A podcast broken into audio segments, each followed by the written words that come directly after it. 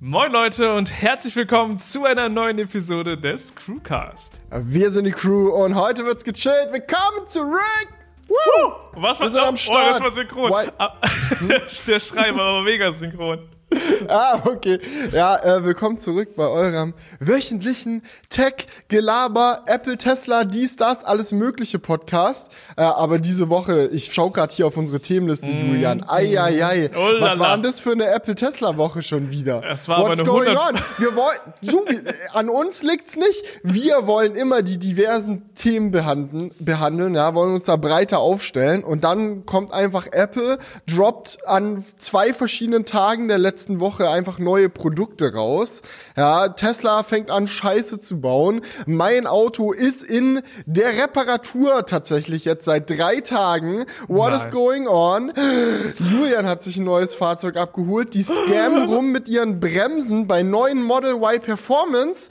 Eieiei, da ist einfach so viel los, da müssen wir drüber quatschen, Leute. Okay, also für alle unsere ähm, Tesla-Interessierten, es wird ein harter Crewcast, glaube ich. Digga, es war wirklich, Das ist es war wirklich Scheiße. keine gute, es war keine gute Woche für Tesla. Wirklich, ich habe böse Worte zu verlieren diese Woche, böse Worte. Das ist Ja. wirklich, also da sind teilweise Aktionen dabei, da denkt man sich, ei, ei, ei, ei, ei. Das muss wirklich nicht sein. Absolut. Ich, bei, bei, bei Apple wird es, glaube ich, ein bisschen besser abgehen, aber so 100%, 100% geil ist es auch nicht. Okay, womit wollen wir starten? Wir haben jetzt, ähm, Ganz klar, Julian. Wir starten damit, wo wir immer starten. Was ging die Woche? Na klar, stimmt. Oder? Ja, das, das haben Wolltest wir ja du das auch. jetzt noch. auslassen?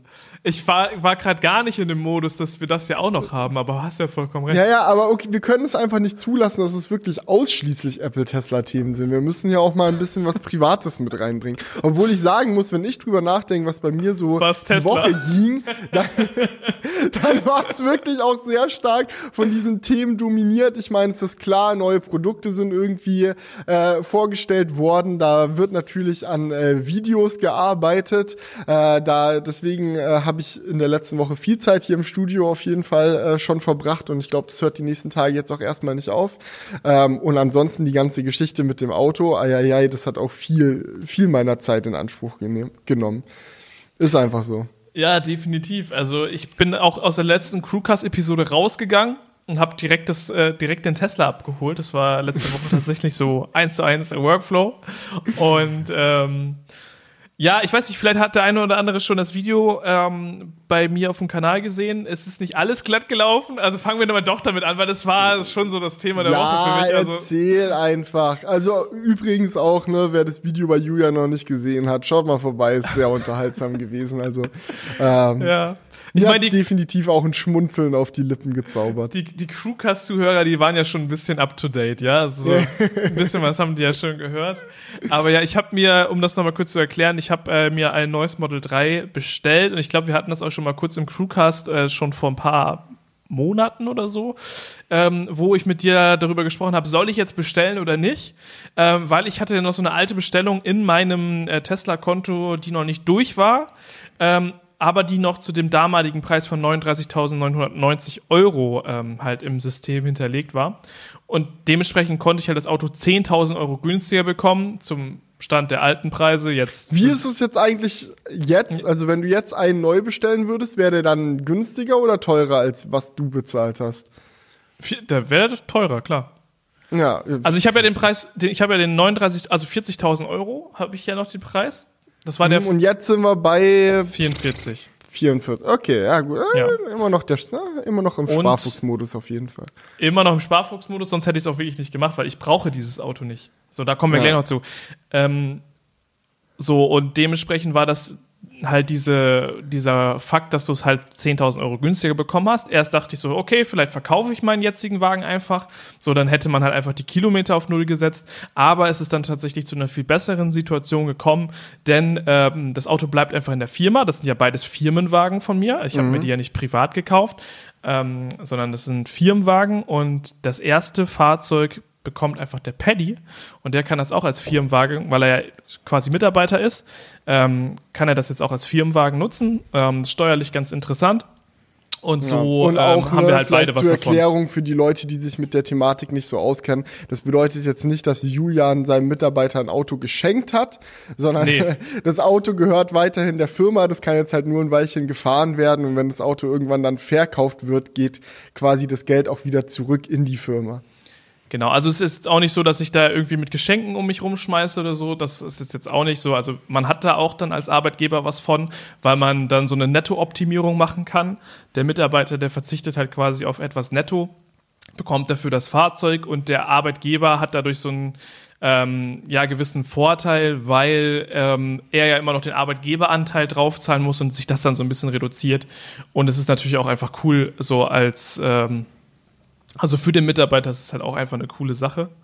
Ja. Ja, und äh, bei Elektroautos übrigens mega, ähm, mega gut von den steuerlichen Gegebenheiten, weil es gibt da verschiedene Regelungen und in Deutschland ist es so, dass du äh, da überall nur ein Viertel von Steuern draufzahlen musst. Also es gibt ja einmal die 1%-Regelung, so die dann halt der geldwerte Vorteil ist.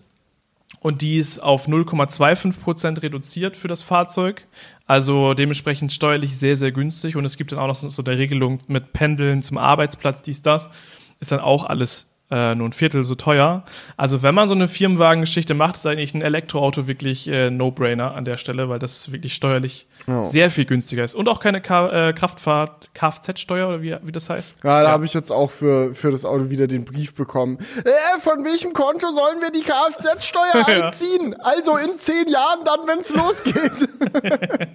Das- Digga, was weiß Ja. ich, was ich in zehn Jahren für eine IBAN hab. Ach, keine Ahnung. Also bei mir musste das bei der Zulassung schon direkt eingegeben werden. Ah, okay. Ja. da dachte ich mir auch so, jo, alles klar.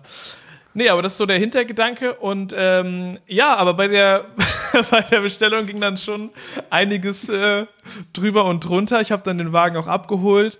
Ähm, übrigens an dem Tag war, nie, war also fast niemand in diesem Tesla Service Center, ne? weil das war ja genau der Tag, wo der Preis gedroppt ist.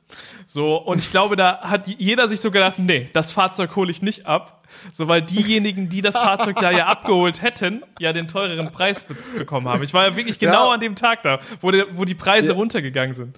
Vor allem ist es echt der Moment, da kannst du ja deine Bestellung einfach canceln, kriegst dein Reservierungsgeld zurück und kannst neu bestellen und dadurch, dass so viele auf dem Hof stehen, wirst du wahrscheinlich auch nicht sonderlich lange Lieferzeit haben, sondern auch dann innerhalb der nächsten Tage irgendwann so die Nachricht bekommen, ja, du kannst dein Auto abholen. Hm. Ja, Richtig also kacke ist es halt für die, deren Rückgabezeitraum schon abgelaufen ist. Und da hattest du ja auch in deinem Video gemeint, es äh, scheint dir kein Zufall zu sein, dass jetzt hier äh, zwei Wochen nach Quartalsende, wo äh, dann nochmal der richtige Run war, die Autos auszuliefern, dass da genau der Preis gedroppt wurde. Hm, Ja, mystisch. also ist natürlich, ist natürlich alles Spekulation, aber ja, also ich glaube auch, Nein, dass das da, ist kein Zufall. Das ist da Real Talk, ich schließe mich dem an. Das ist einfach so. Aber ich finde, ich finde, es gibt so Sachen und das haben wir diese Woche im Podcast noch häufiger, weil Tesla jetzt gerade wirklich ein paar sehr wilde Aktionen durchzieht. Es gibt so Sachen, da muss ich persönlich sagen, ey, das ist ihr gutes Recht, das ist freie Marktwirtschaft, die können das machen, wie sie wollen, so und da hin und her ihre Preise gestalten und bliblablub und diesen Zeitraum ausnutzen, so, das ist vielleicht ein bisschen frech und es ist vielleicht ein bisschen sneaky, aber ich finde jetzt auch nicht, also ich finde, es ist okay. Das kann man noch machen. Es gibt andere Aktionen, die diese Woche gelaufen sind, die kann man auf gar keinen Fall bringen. So, da bin ich, da bin ich richtig sauer. So, aber das ist halt, ja, du kaufst, du kaufst dieses, jeder, der, der sich dieses Auto kauft, kauft es ja mit dem guten Gewissen, dass er sagt, okay, das ist der Preis, der Preis ist es mir wert, ich möchte dieses Auto haben und dann akzeptierst du diesen Kaufvertrag. So, und ich finde nicht, dass mit dem Kauf eines Fahrzeuges eine Preisgarantie in die unendliche Zukunft gegeben sein muss. Ich finde es viel besser, sage ich mal, ob, oder mir geht's eher so, dass ich mir denke, ich freue mich für alle Leute, die jetzt einen Tesla haben wollen, dass sie ihn jetzt günstiger bekommen können. Und für Ja. Gebrauchtwagenpreise ist es natürlich auch geil, weil die jetzt auch deutlich sinken und es dann auf einmal viel realistischer wird, für Leute auch einen zwei, drei Jahre alten Tesla jetzt mal als Gebrauchtwagen sich zu holen. So, das war ja auch lange Zeit so, dass man gesagt hat, Digga, gebrauchte Tesla lohnen sich gar nicht. Bestell einfach neu, lass es bleiben. So, und dass wir jetzt langsam endlich an den Punkt kommen, wo man bei Verbrennern schon immer war, wo man sagen kann, ey, hol das als Jahreswagen, hol das, hol das als Gebrauchten. Das ist direkt 25 Prozent günstiger. So, das, das finde ich gut, dass wir da jetzt langsam mal hinkommen. Macht Elektromobilität auch allgemein erschwinglicher. Genau, gerade wo auch die, das ähm, Förderungsthema immer weiter zurückgeht, ähm, ist es halt sowieso so, dass das ähm, ja dann auch irrelevanter wird, weil jetzt hast du immer noch die Förderung, die dann beim, Neu mhm. also beim Neupreis ja nur dabei ist. Wenn du einen Gebrauchtwagen kaufst, gebraucht hast du ja keine Förderung. Und äh, da die Förderung aber bald ausläuft, werden dann die Gebrauchtwagen dann natürlich dann auch dadurch nochmal interessanter. Ähm, ja, aber was wollte ich jetzt gerade sagen? Zu dieser Aktion mit der, mit der Preisreduzierung, also bin ich eigentlich bei dir, es ist ja voll geil. Also für die meisten Leute da draußen ist es mega geil. Es gibt aber halt nur wirklich viele Leute, ähm, die halt im Dezember, glaube ich, wirklich, da haben auch ein paar unter das Video geschrieben, ähm, den Wagen gekauft haben, dann noch so von Tesla gepusht wurden, so, yo, kommt doch jetzt noch im Dezember, bitte, dann kriegt ihr 10.000 Freikilometer, komm, komm, komm. So, mhm. und dann hat das schon so ein, hat es schon so ein Geschmäckle. ähm, aber ansonsten, klar, ich sag das auch in meinem Video, so irgendwo muss man die Grenze ziehen, das ist ja immer so, ne? Wenn ja. du irgendwie den Preis reduzieren willst, gibt's immer ein paar, die das gerade davor gekauft haben und sich so denken, so, hä? Ja, aber und bei Tesla ist sowas halt auch immer radikaler, als man es eigentlich gewöhnt ist. Ja. Also ähm, ich habe auch ein paar Kommentare von Leuten gelesen, die dann meinten, ey, wäre es nicht einfach viel besser und viel fairer auch allen gegenüber gewesen, wenn sie diesen großen Preis-Drop jetzt nicht irgendwie innerhalb von einem Tag gemacht hätten, sondern übers nächste halbe Jahr gestreckt hätten, dass so jeden Monat das Auto so ein bisschen günstiger wird und es dann so eine langsame Tendenz ist und man sich dann nicht so direkt vor den Bug gefahren fühlt, sag ich mal. Ähm, ähm, aber ist das dann wirklich besser? So, dann fühlst du dich vielleicht als Käufer ein bisschen, bisschen weniger verarscht, aber für die Leute, die ein neues Auto haben wollen, ist es doch besser, wenn der Preis so früh wie möglich runtergehen kann.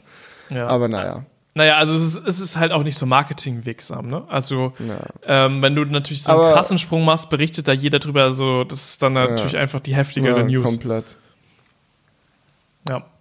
Okay, also das. Ja, ja Tesla-Abholung. Ansonsten, äh, ich fand's funny, das Tesla Service Center hat einfach eine Starlink-Antenne auf dem Dach. Das fand ich sehr cool. Ja, es gibt auch Supercharger mittlerweile mit Starlink-Antenne. Die haben dann ein öffentliches WLAN, wo du gratis rein kannst. Ist auch eigentlich ganz geil, weil ähm, du ja WLAN brauchst, um Software-Updates für den Tesla runterzuladen. Also selbst wenn du Premium-Konnektivität hast, ist es ja so ein Ding, dass du dir dann immer einen Hotspot machen willst, äh, musst oder zu Hause in der Garage dich mit deinem WLAN verbinden sollst. Ich denke, so machen es die meisten Amerikaner. In Europa stehen ja die wenigsten Autos einfach in der Garage vorm Haus. Ähm, aber äh, ja, da ist es dann praktisch am Supercharger einfach sich kurz in den Starlink äh, WLAN, in Starlink WLAN reinzudödeln, um da kurz die Sachen runterzuladen. Ja, und es ist natürlich noch geiler für die Leute, die keine Premium-Konnektivität haben.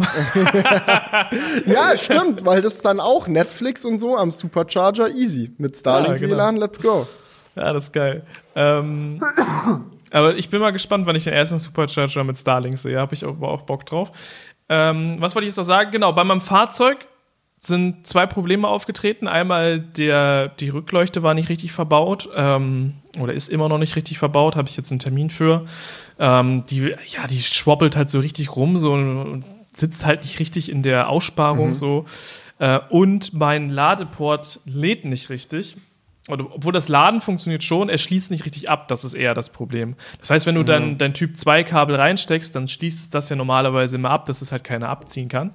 Äh, nicht so bei meinem Tesla. Also ich dachte erst so, hä, was ist das? Und dachte mir erstmal nichts dabei. Bei der zweiten Ladesäule, wo ich dann war, gab es das aber auch, das gleiche Problem. Und dann dachte ich mir so, hä? Und bin dann mal da hingegangen und beim Laden kannst du es wirklich einfach rausziehen. Und dann ist der Ladevorgang unterbrochen.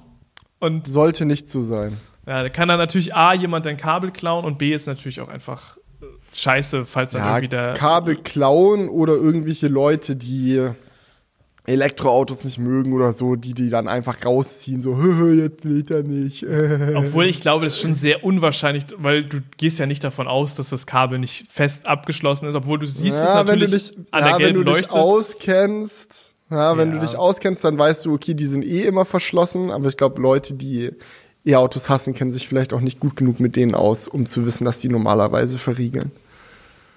Ach, keine ich steck Ahnung. mir mal Stecker ab. Gibt's alles, gibt's alles. Aber, ja, aber das ist schon auch nervig jetzt. Also, also ich meine, da kannst du gleich selber noch ein Lied von singen, äh, weil mhm. bei deinem Model S gibt es ja auch Probleme dass mhm. du halt so ein mhm. Auto abholst und dich danach dann darum kümmern musst, dass es dann in die Werkstatt muss. So, keine Ahnung, da wo ich jetzt wohne, gibt es auch keinen Tesla Service Center. Das heißt, es ist immer mit so einer Stunde Autofahrt verbunden. Ja, irgendwo hinfahren, das, das Auto da abgeben, dann warten.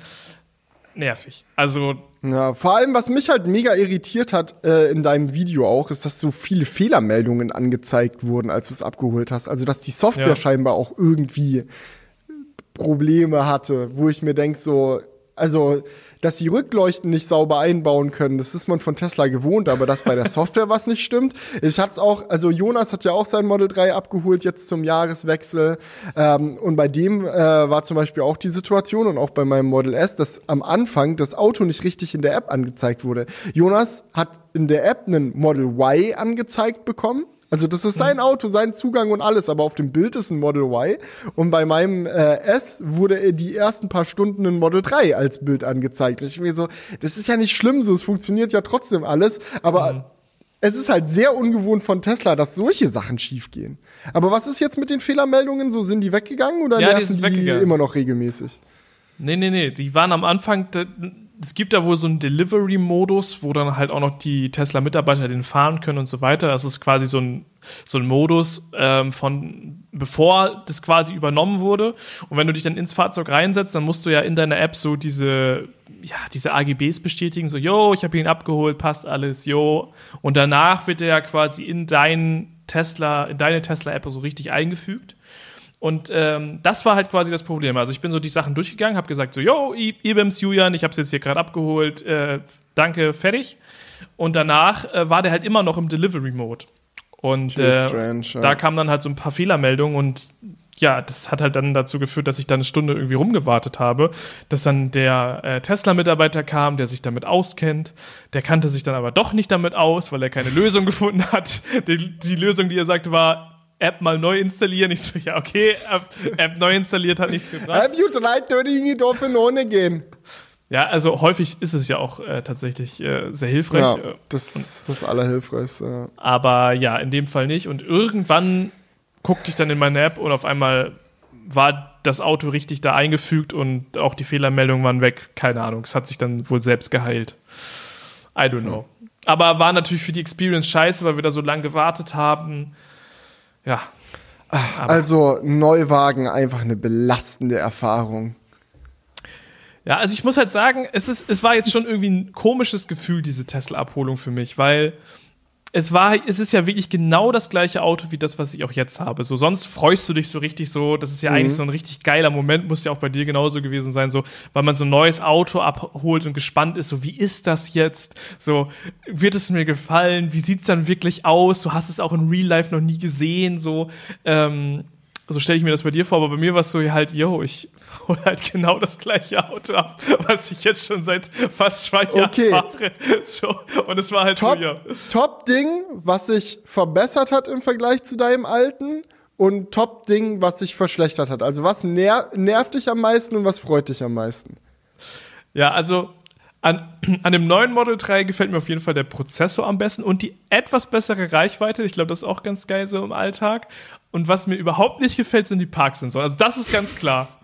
Also, die haben sie einfach weggespart und versprechen halt jetzt so, yo, da kommt eine Softwarelösung mit Kameraalgorithmus und der erkennt dann, wie weit es weg ist. Aber ja, Status Quo. Aber das hatten ja auch schon oft genug im Crewcast gesagt, dass es einfach mega stumpf ist, dass sie die Sensoren ja. erstmal rausgenommen haben und die Softwarelösung dann irgendwann kommt. So der richtige Move wäre einfach gewesen, die Dinger erst rauszunehmen, wenn die Softwarelösung da ist. Also es wirkt einfach so ein bisschen sehr ungeplant und chaotisch. So, das muss halt nicht sein. Und ich war auf dem Weg ins Studio heute, hatte ich auch an der äh, Ampel wieder irgend so einen 20 Jahre alten Suzuki vor mir oder zumindest halt, vielleicht auch nur 10 Jahre alt, keine Ahnung. Aber ähm, ein Kleinwagen, ähm, wirklich, also einfach nur ein unscheinbares Auto, aber mit dicken, fetten Parksensoren hinten an der Heckschürze. Und ich habe das gesehen und dachte mir, ja, dieses Auto ist in einer Hinsicht moderner als die neuesten und besten Teslas, die es aktuell gibt. Schon seltsam. Ja, und das führt halt jetzt zu so einem Übergangs Übergangsstadium und man weiß halt nicht, wie lang dieses Übergangsstadium sein wird. Das wird noch lange sein, das ist meine Ja, Prediction. wahrscheinlich wird ich es kann noch mir gut lange sein. vorstellen, also ich kann mir auch gut vorstellen, dass die extremen Price Drops jetzt gerade sind, um das Inventar leer zu kaufen, äh, leer zu verkaufen. Es gibt ja auch Gerüchte, dass es ja dieses neue Model 3 irgendwie geben soll dieses Jahr oder zumindest diese Überarbeitung, wo dann Kameras in den Scheinwerfern noch mit drin sind, bliblablub, I don't know. Und dann kommen die irgendwann und die kriegen dann auch als erstes das Update, dass es mit dem Parken wieder geht und äh, die Autos, die jetzt im La Laufe des letzten Jahres ohne Sensoren gebaut wurden, die kriegen es dann in zwei Jahren oder so mal irgendwann später nachgereicht.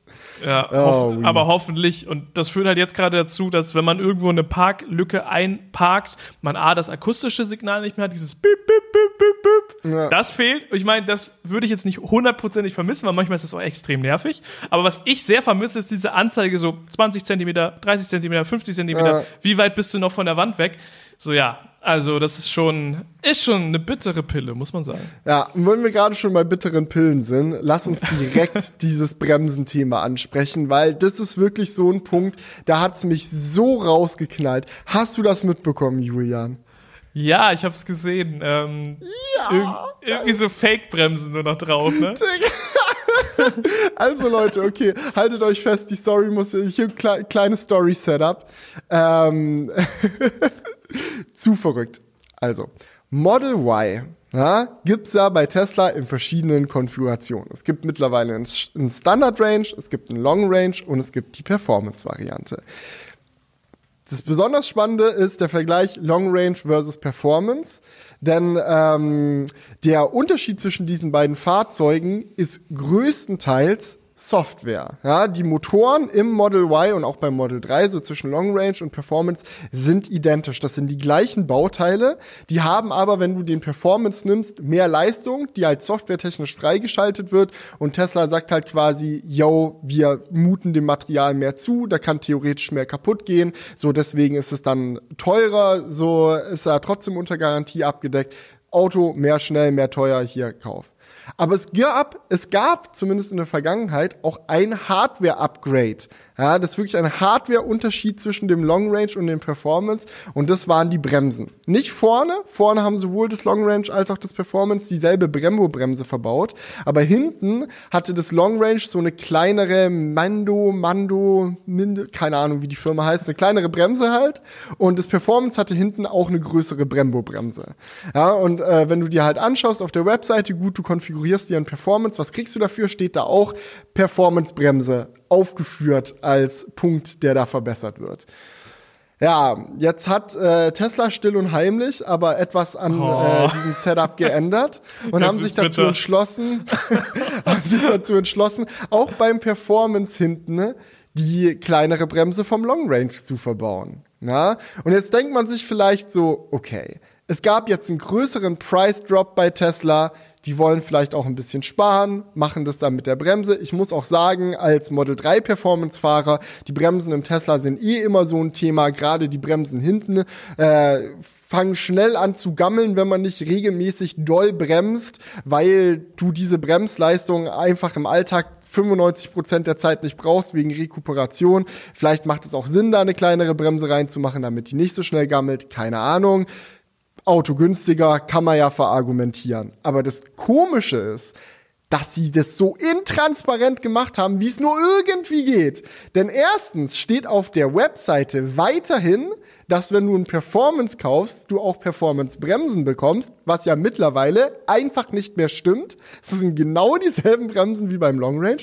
Und zweitens hat Tesla sich explizit Mühe gegeben, diese Veränderung zu vertuschen, indem sie auf die kleinere Bremse hinten so eine Blende draufschrauben, damit die Bremse genauso aussieht wie die alte Performance-Bremse. Du kannst die aber einfach mit einer Schraube rausschrauben, abnehmen und dann siehst du, dass es nicht diese Performance-Bremse ist. Und ich frage mich wirklich, what the fuck? geht in den Köpfen ab, dass man denkt, dass man mit so einer Scheiße durchkommt? So, Tesla ist, wird wie keine andere Marke im Netz von so vielen Enthusiasten detailliert beobachtet. Es gibt so viele YouTube-Channels von Werkstätten, die sich diese Autos genauer anschauen. Es gibt so viele Blogs, es gibt, wir im Podcast reden so oft darüber.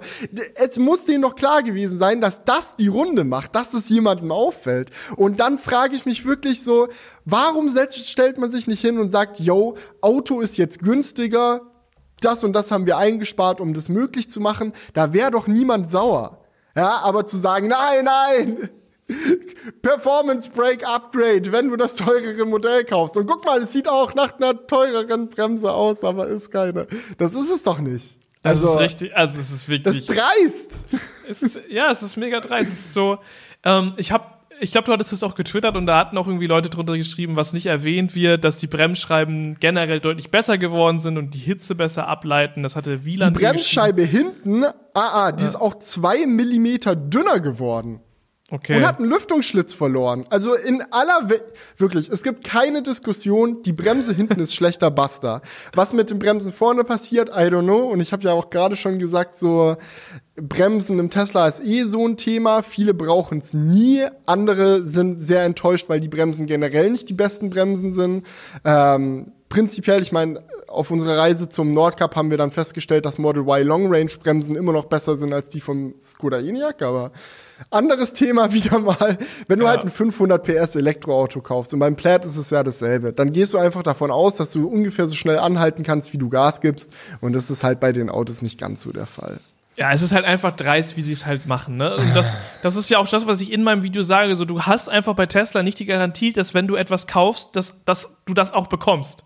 So, ich habe ja auch ein Model 3 bestellt zu dem Zeitpunkt, wo es noch ähm, Parksensoren gab, so und ist jetzt einfach weg gewesen. So, gleiches Beispiel einfach nur für Performance-Käufer. Äh, dass da auch dann die Bremsscheibe immer weg sein kann. Auch wenn es vielleicht jetzt gar nicht so einen krassen Unterschied im Alltag ausmachen wird, ähm, weil du ja auch schon selbst sagtest, dass die hintere Bremse ein bisschen überdimensioniert ist. Aber nichtsdestotrotz ist es natürlich einfach von der Geste scheiße. Ja. So, und es äh, fühlt sich einfach nach Verarsche an. Also ja. muss, man, muss man schon einfach so sagen. Keine Ahnung, was die sich dabei gedacht haben, aber na, wir werden mal sehen, was das noch für eine. Ich sag dir, was die sich dabei noch, gedacht haben. Ich, ich weiß was? genau, was sie sich dabei gedacht was haben. Was haben sie sich dabei gedacht? Die haben sich gedacht so, hm, wie können wir noch ein bisschen Geld sparen? Hm, und noch ein bisschen den Profit erhöhen. Genau das haben die sich Wir haben so gute Erfahrungen damit gemacht, dass sich wirklich niemand über die fehlenden Parksensoren aufgeregt hat. Wie wär's mit einer fehlenden Performancebremse? Hm. Ja, gut, aber. Ah, ach, Digga, keine Ahnung. Es ist einfach so lost. Es ist so lost, da so rumzuscannen. Das check ich halt einfach nicht. Mach doch Kostenersparnis, wenn das notwendig ist, um den Preis runterzudrücken, aber scam doch nicht so rum. Was ist es? Ja. Was einfach. ist es? Steht das mittlerweile immer noch auf der Website? Wahrscheinlich. Das äh, wahrscheinlich muss, ja, muss man nachgucken, aber es würde mich, würde mich jetzt nicht wundern, wenn das noch draufsteht. Ja, ich schaue das mal gerade nach. Ja. ja, wahrscheinlich wird es dann wieder irgend so eine Sammelklage geben. Gerade in den USA sind die Leute da ja sehr gerne mal dabei, weil wenn auf dem äh, Kaufvertrag und so da drin steht äh, Performance Break, aber du kriegst halt nur eine Blende über deine normale Break drüber, äh, dann kannst du ja eigentlich, äh, kannst du eigentlich klagen, oder nicht? Also, ich glaube, ich habe auch was gehört von einer Sammelklage jetzt wegen den Parksensoren, auch in Deutschland. Soll es, glaube ich, auch Ja geben. gut, aber bei den Parksensoren muss man fairerweise dazu sagen, dass sie ja ein System eingebaut haben, dass du wirklich bestätigen musst, dass du mit dieser Veränderung zufrieden bist, bevor du die, ähm, das Auto entgegennimmst und die Möglichkeit hast, von dem Kauf zurückzutreten, falls es dir nicht passt.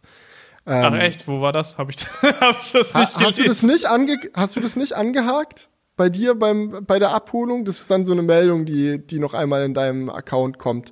Du musst ja bei dir am Tesla-Account, ähm, wenn die Auslieferung näher kommt und du dann das Geld überweist und die dir die Papiere zuschicken, so da kommt dann in, innerhalb dieses Prozesses wird dir so ein Fenster angezeigt, dass du sagst, ja, bestätigen, ich weiß, keine Parksensoren, ist für mich okay. Boah, keine Ahnung. Also dann müsste ich das aber wirklich überhaupt komplett übersehen haben. Ja. Aber das ist halt die transparente Art und Weise, das zu lösen. Und das mit der Bremse ist halt. Äh, ja, genau. Naja. also ist noch auf der Website oder wie sieht's aus? Sorry, warte, ich hab, war hier gerade. Äh, Ja, warte. Ich bin jetzt auf der amerikanischen Website. Ich finde das. Ah, jetzt bin ich auf der deutschen Top. Model 3 Performance. Why? Performance-Bremsen. Ja, okay, ja, aber Model Y oder Model 3? Weil das 3 hat sie angeblich noch. Also so habe ich Ja, das ist ja nur eine Frage der Zeit, oder? Als ob die da, also als ob die da nicht das gleiche dann auch durchziehen. Ja, probably, ne? Ja, safe. Wahrscheinlich sind die schon und auf dem Schiff. Und es kurz nachdem fürs Holiday Update ähm, der Track Mode fürs Model Y kam, das macht es ja noch witziger. Ja. Aber gut, nächstes ja, Tesla-Thema, dann steht auch beim Model Y. Ja, okay. Steht auch drauf. Ja, nächstes ja. Thema, bevor wir hier wieder fünf Stunden über Tesla reden, einmal noch kurz abhaken. Ähm, meine Model S Plaid Odyssey. Ja, ähm, ah, schön. Ja, jetzt einfach mal zurücklehnen, Leute. Nicht. Ich oh. habe mein Auto gerade nicht. Und ich habe mein Auto nicht seit Mittwoch, Dienstag. So, es ist jetzt schon, ist schon jetzt schon ein paar Tage her. Und es hat mich sehr überrascht getroffen. Ich habe ja schon erzählt, ähm, dass mein Model S eine schief eingesetzte Windschutzscheibe hat. Das mhm. ist eine Sache, die stört erstmal nicht so doll, weil man sieht es ehrlich gesagt kaum so und die Scheibe man ist ja auch drin eher. und alles so, das passt, man hört es eher.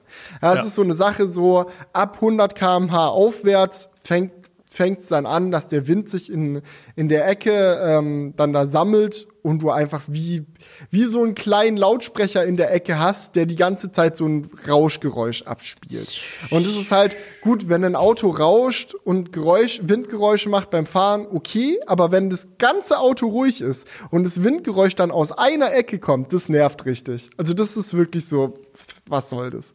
Ähm, Und es kommt dann dadurch zustande, dass dadurch, dass die Windschutzscheibe schief ist, so auf der einen Seite das Dichtungsgummi extrem dicht ist und auf der anderen Seite halt locker. Und ähm, es war auch ein Tesla Ranger bei mir, der sich das Ganze mal angeschaut hat. Da musste ich nicht ins Service Center. Der ist einfach vorbeigekommen, so bei uns im Studio, ist um das Auto gelatscht, hat sich das angeguckt, ist mal eine kleine Runde gefahren, hat sich das angehört und hat auch festgestellt, yo, die Scheibe muss wieder gerade eingesetzt werden. Ähm, das kann man auch hier coolerweise direkt im Tesla Service Center Leipzig machen. Äh, und der Ranger hat mir dann auch direkt gesagt, yo, ähm, das läuft immer so ab, wir würden die Scheibe rausbauen und dann versuchen, wieder gerade reinzukleben. Es ist aber nicht untypisch, dass beim Versuch, sowas zu machen, auch mal eine Scheibe zu Bruch geht, gerade beim Ausbauen von Scheiben, die halt verklebt sind, kann es sein, dass wenn an irgendeiner Stelle der Kleber nicht richtig gelöst, blablabla, dann reißt die halt. Ähm, und wir wollen vermeiden, dass es jetzt zu einer Situation kommt, wo wir versuchen, eine Scheibe gerade einzukleben, die reißt, wir haben keinen Ersatzteil da und das Auto steht ein paar Wochen bei uns rum. Wir wollen, dass die Reparatur an einem Tag geht und deswegen bestellen wir jetzt erstmal zur Sicherheit eine Ersatzscheibe. Sobald die da ist, kriegst du in die App einen Termin, dann kannst du das Auto vorbeibringen, dann wechseln, nehmen wir die Scheibe raus, kleben sie wieder gerade rein. An einem Tag, falls sie zu Bruch geht, nehmen wir die Ersatzscheibe und abends hast du auf jeden Fall dein Auto mit einer geraden Windschutzscheibe zurück. Ich so, geil, Workflow, so stelle ich mir das vor. Ich äh, drop das Auto da vor der Arbeit ab, hol's nach der, äh, hol's mir nach der Arbeit wieder. Ähm, ich hatte ja auch schon vor ein paar Episoden mal erzählt, dass das so, so ein geiler Workflow bei Tesla ist, dass du dein Auto nicht mal zu Öffnungszeiten vom Service Center wiederholen musst, sondern die parken es dann einfach draußen an die Ladesäule und du Du kannst kommen, wann immer du willst, selbst wenn es drei Uhr nachts ist und einfach mit deinem Auto wieder davonfahren. Ähm, und dachte mir so, ja, besser kann es ja echt nicht laufen. ja, es konnte aber schlimmer laufen, denn was dann passiert ist, ist, ich habe das Auto abgedroppt, die haben die Scheibe rausgebaut, haben versucht, sie wieder gerade einzukleben und beim Versuch, die gerade einzukleben, ist ihnen aufgefallen, dass es nicht möglich ist, die Scheibe gerade einzukleben, weil die Dachscheibe auch schief drin sitzt. Und zwar so schief, dass sie quasi einer gerade eingeklebten Windschutzscheibe im Weg wäre. Ach du Scheiße, ja. Und, und dann ah. haben, sie, ah. haben sie die auch rausgenommen und dann ist die zerbrochen und dann haben sie kein Ersatzteil und jetzt musst du drei Wochen auf die andere Scheibe warten oder, oder so weit sind wir noch nicht. Also ich meine, meines aktuellen Wissensstands nach ist sie noch nicht zerbrochen. Die Dachscheibe, aber auf jeden Fall dauert das jetzt alles ein bisschen länger. Es kommt eine neue Dachscheibe auf jeden Fall schon an, die haben die schon bestellt. Parallel sind sie am rumprobieren, äh, mit der Dachscheibe das hinzukriegen, ohne dass sie zerbricht.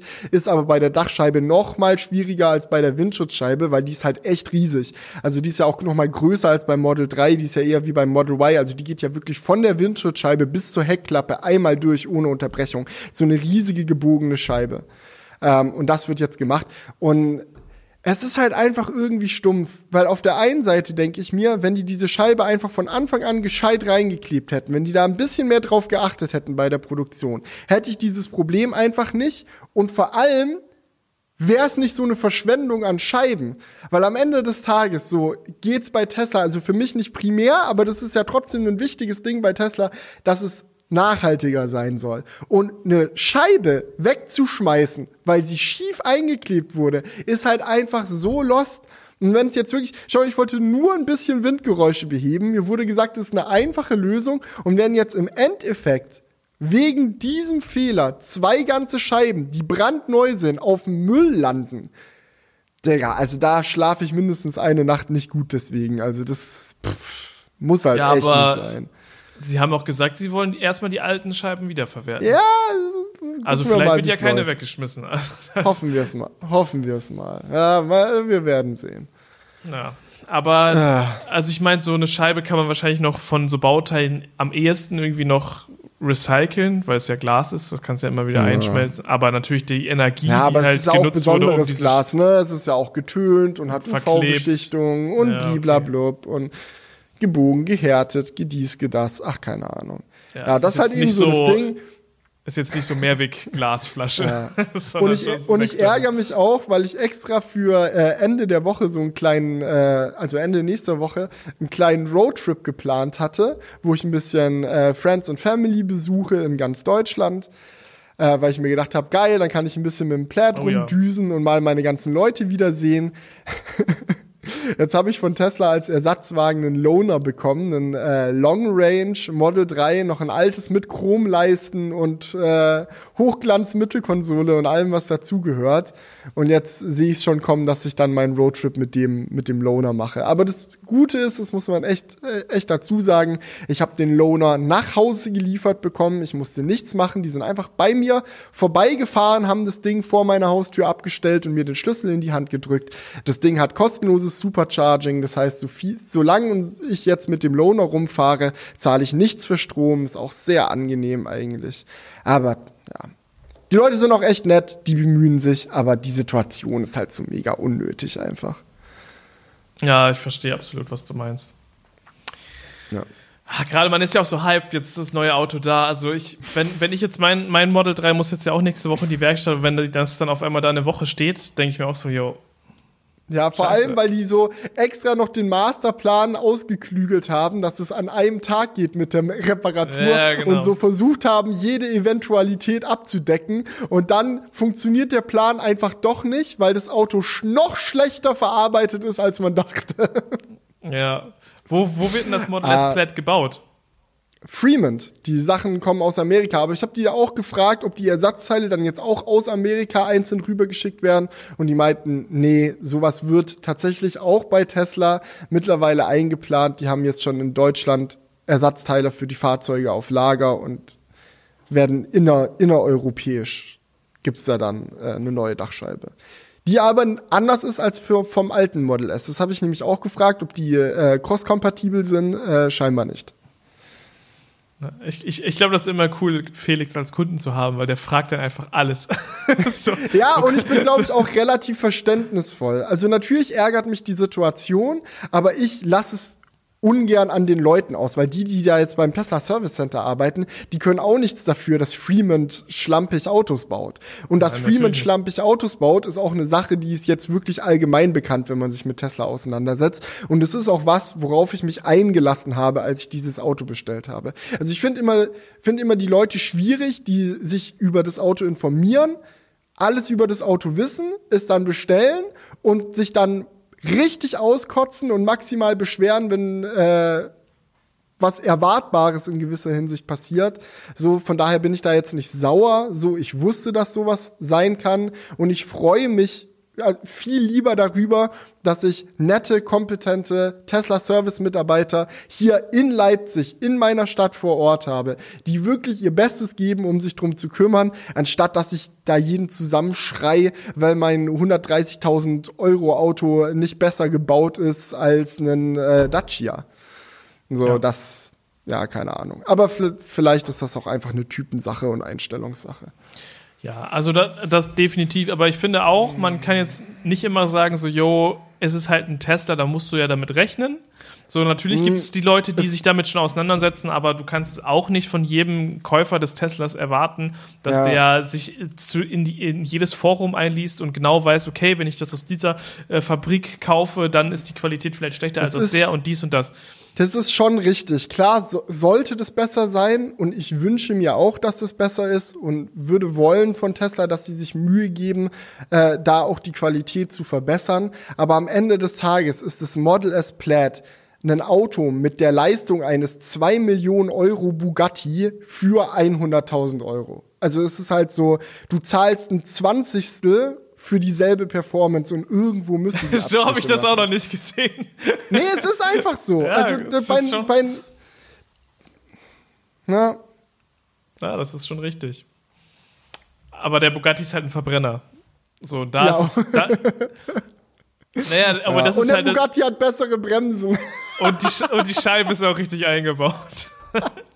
What do you get for 1.9 Million Euros? Eine richtig eingebaute Scheibe. Perfekt. Ja. Und, und ich meine, Dollar Emission. Das ist jetzt natürlich ein krasses Beispiel, aber ich glaube, bei einem Verbrenner ist es halt einfach, diese, diese Performance zu bekommen, das sind halt die letzten 10%, die dann halt richtig teuer werden. Ne? Und beim ja, Elektromotor ist es halt äh, deutlich ja, einfacher. Es ist einfacher, aber auch nicht einfach. Also beim die Model S Motoren zu entwickeln, äh, also die Plaid Motoren zu entwickeln, war ja auch ein ganz schönes Stück. Die haben ja auch verrückte Innovationen da drin. Zum Beispiel gibt es äh, die eine Frage, die sie sich gestellt haben, war ja auch, okay, wie kriegen wir hohe Leistung raus? Andere Firmen wie Rimac oder Porsche sagen, gut, wir bauen ein Zweiganggetriebe ein, damit wir dann nicht zu hohe Drehzahlen in den Motoren bekommen und die sich dann zerlegen, sondern dass wir dann Gang umschalten können, bliblablub. Tesla sagt, nee, Elektromotoren ist ja gerade das Geile, dass man keinen Gang und irgendwie noch ein Zahnrad und bliblablub braucht, sondern dass man wenig Teile haben kann. Also müssen wir eine andere Lösung finden und die andere Lösung ist halt, dass sie so ein Carbongehäuse für die Rotoren entwickelt haben. Also die Rotoren sind in Carbon eingepackt, damit, wenn die sich richtig schnell drehen, die werden ja absurd schnell, ich glaube, es ist so, wenn du mit dem Plaid Topspeed fährst, sind das irgendwie so, keine Ahnung, 25.000 Umdrehungen die, die Minute oder ich weiß nicht, Minu ja, Minute ist, glaube ich, die Einheit. Aber es ist auf jeden Fall deutlich mehr als Verbrennungsmotoren machen. Ähm, damit das Ding sich halt einfach nicht zerlegt, gibt's halt außenrum die Carbonhülle. Dann drücken die Komponenten von innen gegen die Carbonwand, aber können halt sich nicht nach außen expandieren, weil diese Carbonwand das alles zusammenhält. Das ist so absurder Hightech-Shit, so das macht mich einfach glücklich. So, das ist, äh, ist schon sehr abgefahren. Aber gut. Tesla-Thema haken. Ich würde auch sagen, wir kommen jetzt zu den abgefahrenen Apple-Themen. Äh, ich glaube, da warten jetzt auch schon ein paar in diesem Podcast drauf. So, äh, bist du am Anfang gehuckt mit, yo, jetzt kommt das, der, der, der Apple-Podcast und dann quatschen die Jungs erstmal hier gefühlt eine Stunde über Tesla. Aber, mhm. Leute, wir sind jetzt da. Apple hat diese Woche richtig Gas oh. gegeben und einige Produkte einfach mal so, ja, per Press Release rausgehauen. Was haben wir, Leute? Wir haben die neuen MacBook Pros. Einmal das 14 Zoll und das 16 Zoll.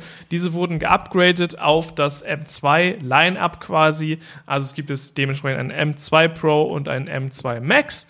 Und äh, ansonsten ähm, hat sich halt vor allem, glaube ich, die, die Wi-Fi-Geschichte noch geändert. Von Wi-Fi 6 auf Wi-Fi 6E sind wir mit den MacBooks gekommen.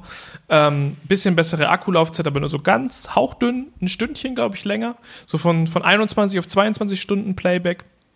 Und ähm, das liegt dann halt an dem Prozessor. Wir haben den neuen Mac Mini wo wir eigentlich das Gleiche machen. Also auch die Prozessor, Prozessoren wurden ausgetauscht. Das ist so ein bisschen wie früher bei den Intel MacBooks. Ne? Da gab es dann auch mal so ein Upgrade, neue Prozessoren wurden halt eingebaut. So kann man sich das jetzt auch vorstellen. Bei dem Mac Mini ist aber das Besondere, dass es da jetzt nicht einfach nur den M2 gibt, weil das war ja bei, dem, bei der letzten Generation so, dass du den Mac Mini nur mit dem M1 bestellen konntest. Das war's.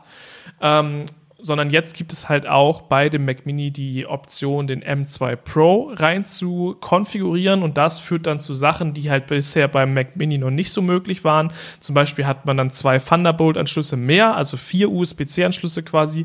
Äh, man kann auch mehr Displays anschließen, obwohl das, glaube ich, auch bei dem M2-Modell jetzt ein Display mehr ist. Mhm. Ähm, genau. Und das sind so die größten Unterschiede. Natürlich kann man da auch noch wild konfigurieren mit Arbeitsspeicher, Festplatte, dies, das. Aber der hauptsächliche Unterschied sind halt da die Prozessoren. Ja. Genau. Ich würde sagen, lass mal über die Prozessoren an sich gleich quatschen. Erstmal finde ich es nämlich mega spannend, diese Mac Mini-Geschichte generell, mhm. dass sie das jetzt gemacht haben.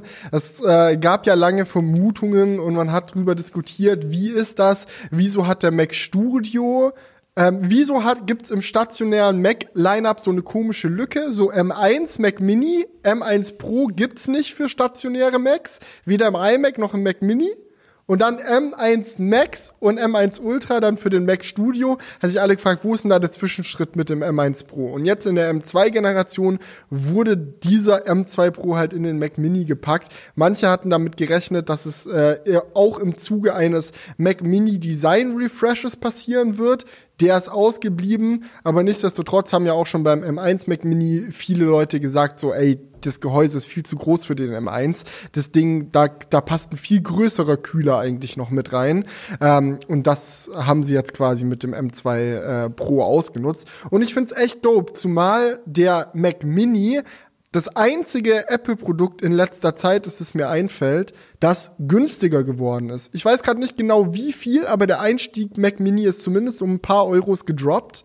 Ähm, also der M2 Mac Mini ist jetzt günstiger als der M1 Mac Mini, das finde ich dope. Und dass du halt den M2 Pro jetzt auch zu einem äh, Preis für unter 1000 Euro halt quasi kriegen kannst. Das war halt davor unmöglich. So, wenn du einen Mac mit der M2 Pro Power haben wolltest, musstest du mindestens ein 14 Zoll MacBook Pro kaufen. Und die haben ja bei über 2000 Euro angefangen, wenn mich nicht alles täuscht. Und das ist jetzt halt quasi eine Preisreduktion von dieser Performance auf die Hälfte. Und das finde ich halt auch geil fürs Mac-Universum. Also Applaus an Apple für diesen Move das hat mir richtig gut gefallen.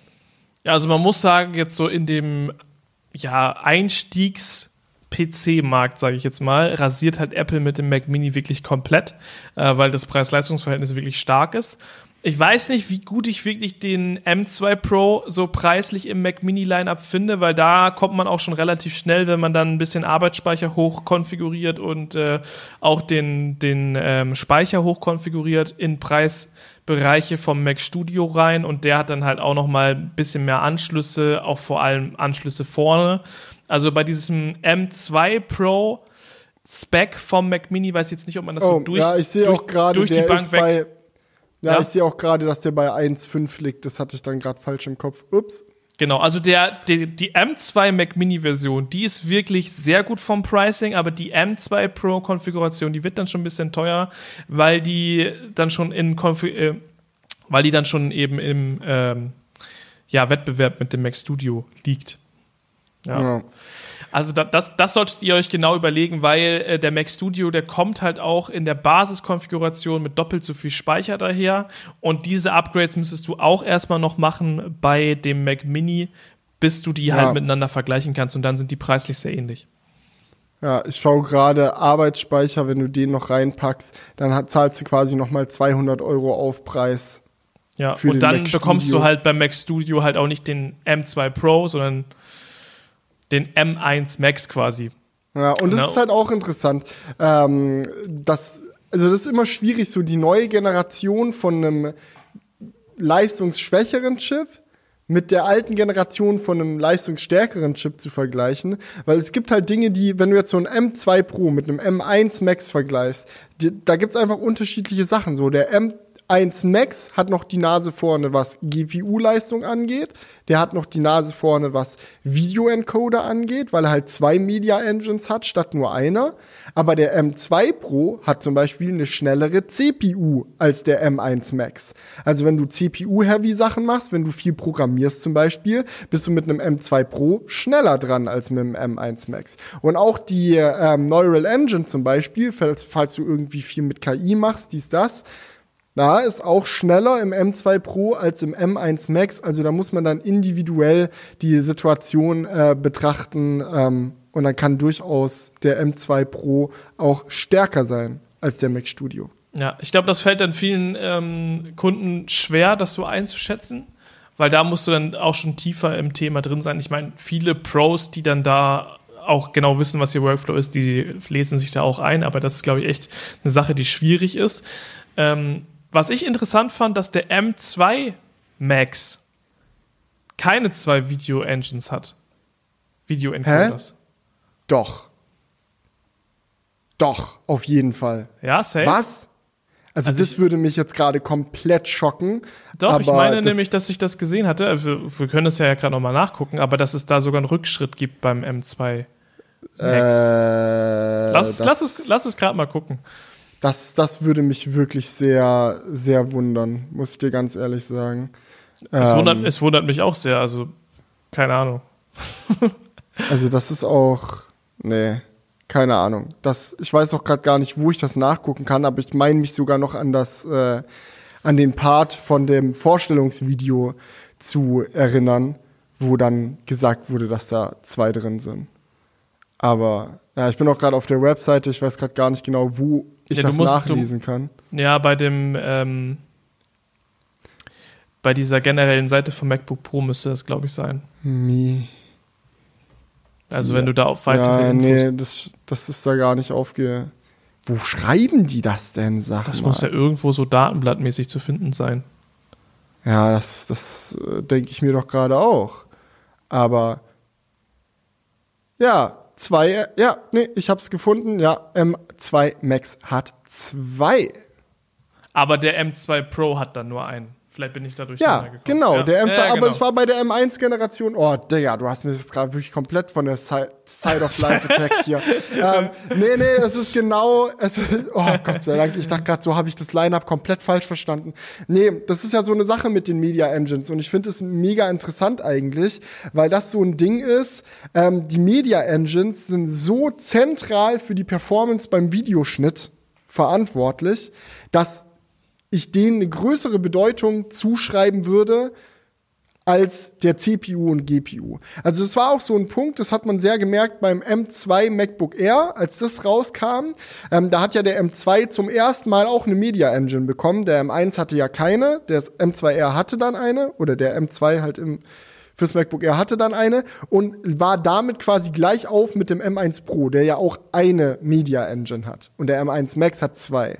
Und man hat richtig gemerkt, ey, das hat zu einer Situation geführt, wo für viele Aufgaben in Final Cut, so Export, dies, das, äh, Timeline-Rendern, solche Geschichte, solche Geschichten, dass dann das M2 MacBook Air auf einmal gleich schnell in vielen Dingen war, wie ein M1 Pro MacBook Pro obwohl es natürlich auch noch mal teurer ist. So, und es ist natürlich auch geil jetzt für die Leute, die einen Mac Mini oder so holen, dass der M2 eine Media Engine hat und die damit rumbumsen können. So, und ähm, ja, M2 Max und M1 Max haben halt noch mal die doppelte Anzahl von Media Engines. Also wenn man da äh, mehr Performance für Videoschnitt haben will, lohnt sich aufgrund der Media Engines der Sprung. Es gibt ja auch vom, äh, gerade fürs 14 Zoll MacBook Pro, verschiedene Konfigurationen vom M2 Max gab es auch beim M1 Max schon mit unterschiedlich vielen GPU-Kernen.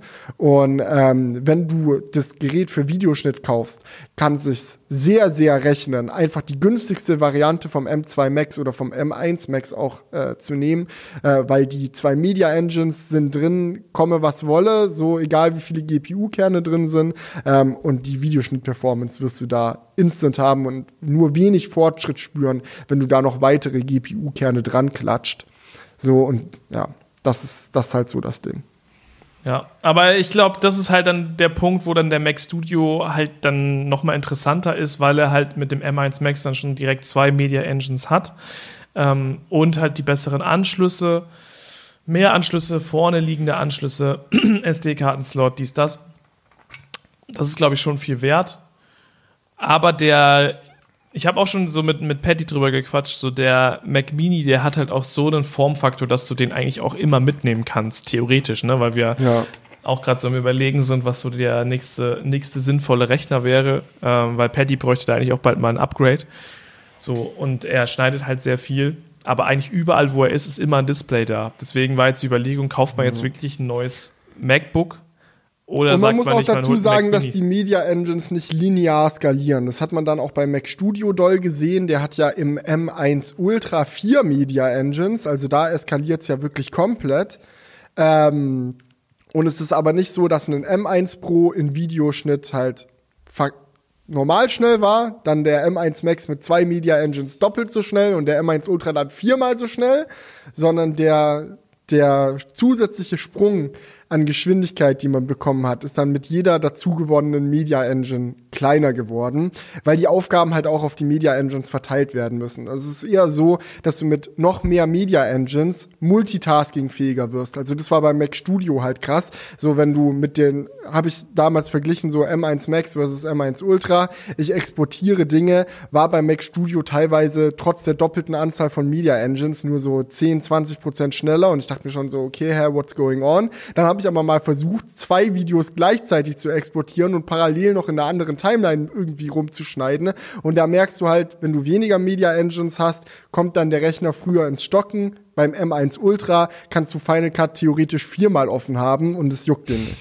Also das ist halt äh, das Coole daran, mehr Media Engines zu haben. Na, geil. Und das ist natürlich dann ein ziemliches Edge-Case-Szenario. Ja, klar, aber der M1 Ultra ist auch ein Chip, also der M1 Ultra Ist ist, auch auch ein Chip für Edge-Case. Edge-Case-Szenarien. Also dafür Ja. ist er ja da. Also das, Ja, das stimmt. ja, aber äh, also ich glaube halt vor allem der Mac Mini in der Basisausstattung, das ist der, der Deal schlechthin. der Bums-Chip.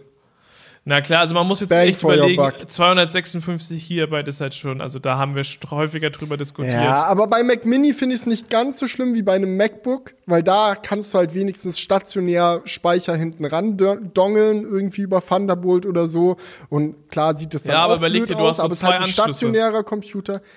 Ja, Du hast ist schon zwei richtig. Anschlüsse und wenn du halt dauerhaft dann dort ähm, Speicher dran hast, hast du eigentlich einen Anschluss belegt und dann zweites dann das Display Ja, du kannst auch einen Thunderbolt Hub machen, dies, das. Es gibt Möglichkeiten. Worauf ich hinaus wollte, ist, bei einem MacBook ist es unendlich nervig, weil immer so ein Ding rumdongelt. Und bei einem stationären Ja. Computer kann man es noch rechtfertigen. Nichtsdestotrotz, ich meine, ist glaube ich eh klar, da hatten wir auch schon auch häufig genug drüber diskutiert. Interner Speicher ist immer, dafür schlägt mein Herz. Externe SSDs. Äh. Ich habe äh, diese Woche so ein Video geguckt, wo jemand so die Konfiguration beim MacBook Pro durchgegangen ist und der hatte so gesagt, wer ein 8 Terabyte äh, Upgrade hier nimmt, der hat wirklich, der hat wirklich die Kontrolle über sein Leben verloren. Da musste ich an dich denken. Währenddessen, ja, aber das Ding ist halt auch einfach, das kann man nicht realisieren, wenn man nicht in der Zielgruppe dafür ist. So, mir ist es schon klar, dass jemand, der auf seinem Rechner im Internet browst und hier und da vielleicht mal ein kleines Video schneidet, so aus Joke irgendwie über einen Urlaub und bliblablub, dass der sich die Frage stellt, wofür brauche ich denn 8 Terabyte SSD-Speicher? Aber es ist einfach, wenn du an großen Projekten arbeitest, wenn du diese ganzen Videofiles hast und so, das kann schnell eskalieren. Also mir sind die 8 Terabyte wirklich, und es liegt nicht daran, dass ich ein schlampiger Mensch bin, sondern die sind mir wirklich schon zu eng geworden in meinem MacBook. Und so dumm das klingt, ich würde wirklich auch Geld für 16 Terabyte ausgeben, weil es einfach wirklich meinen Arbeitsalltag maximal erleichtert, wenn ich nicht nur meine Videodateien, sondern auch ein Archiv an Videodateien überall offline in hoher Geschwindigkeit dabei haben kann. Mehrere Projekte, an denen ich arbeite, gleichzeitig offen haben kann. So, das ist so, in der Zeit, wo ich an der Doku gearbeitet habe, war es immer so ein Pain, noch parallel ein zweites Video zu produzieren, weil da ist halt die Doku auf dem Mac und dann sind noch so 200 Gigs frei und dann produziere mal ein Unboxing, so, wo, wo, keine Ahnung, 40 Minuten Recording auf einer Kamera alleine schon 200 Gigs sind, da musst du dann echt anfangen zu puzzeln. Das, Ja. aber ist ein Edge Case, so, ganz klar, ganz klar. Das, ja. Ich musste, ich fand's einfach nur funny, weil, weil ich verstehe schon, ähm, dass, was du sagst, aber Apple lässt sich das halt wirklich gut bezahlen. Ne? So mehr ist immer geiler. Aber die Preise steigen da halt dann wirklich sehr unverhältnismäßig, wenn du mich fragst. Äh, ich weiß jetzt nicht, was das 8 Terabyte Upgrade kostet, aber es kostet ja mehrere tausend Euro. Und da denke Ja. ich mir so, yo, hol dir halt eine externe SSD. Ja, aber finde mal eine externe SSD, die signifikant günstiger ist, aber gleichermaßen dieselbe Geschwindigkeit hat. Weil das ist ja auch was das Apple Silicon so ultra schnell macht, dass du halt diese überschnellen SSDs hast.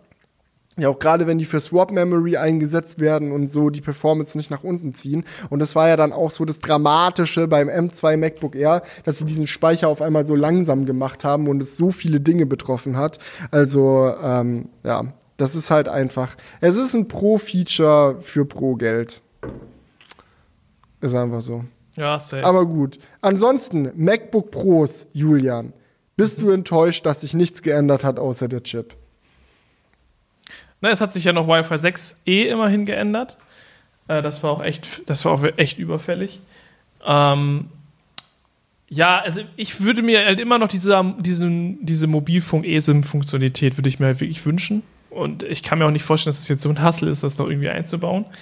Äh, aber das soll anscheinend irgendwie nicht sein. Also ja, es war ein erwartbares Upgrade. Wovon ich enttäuscht bin, ist die Preiserhöhung. Ich meine, das war auch erwartbar, da hatten wir auch schon drüber gesprochen, aber ja, dann so teilweise 250 Euro mehr. Ähm, also das ist schon, das ist schon heavy.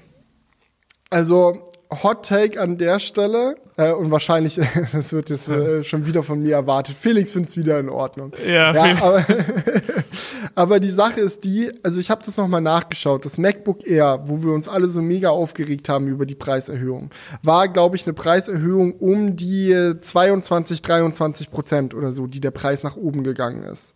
Ähm, und das war schon richtig scheiße. Da haben wir viel drüber diskutiert.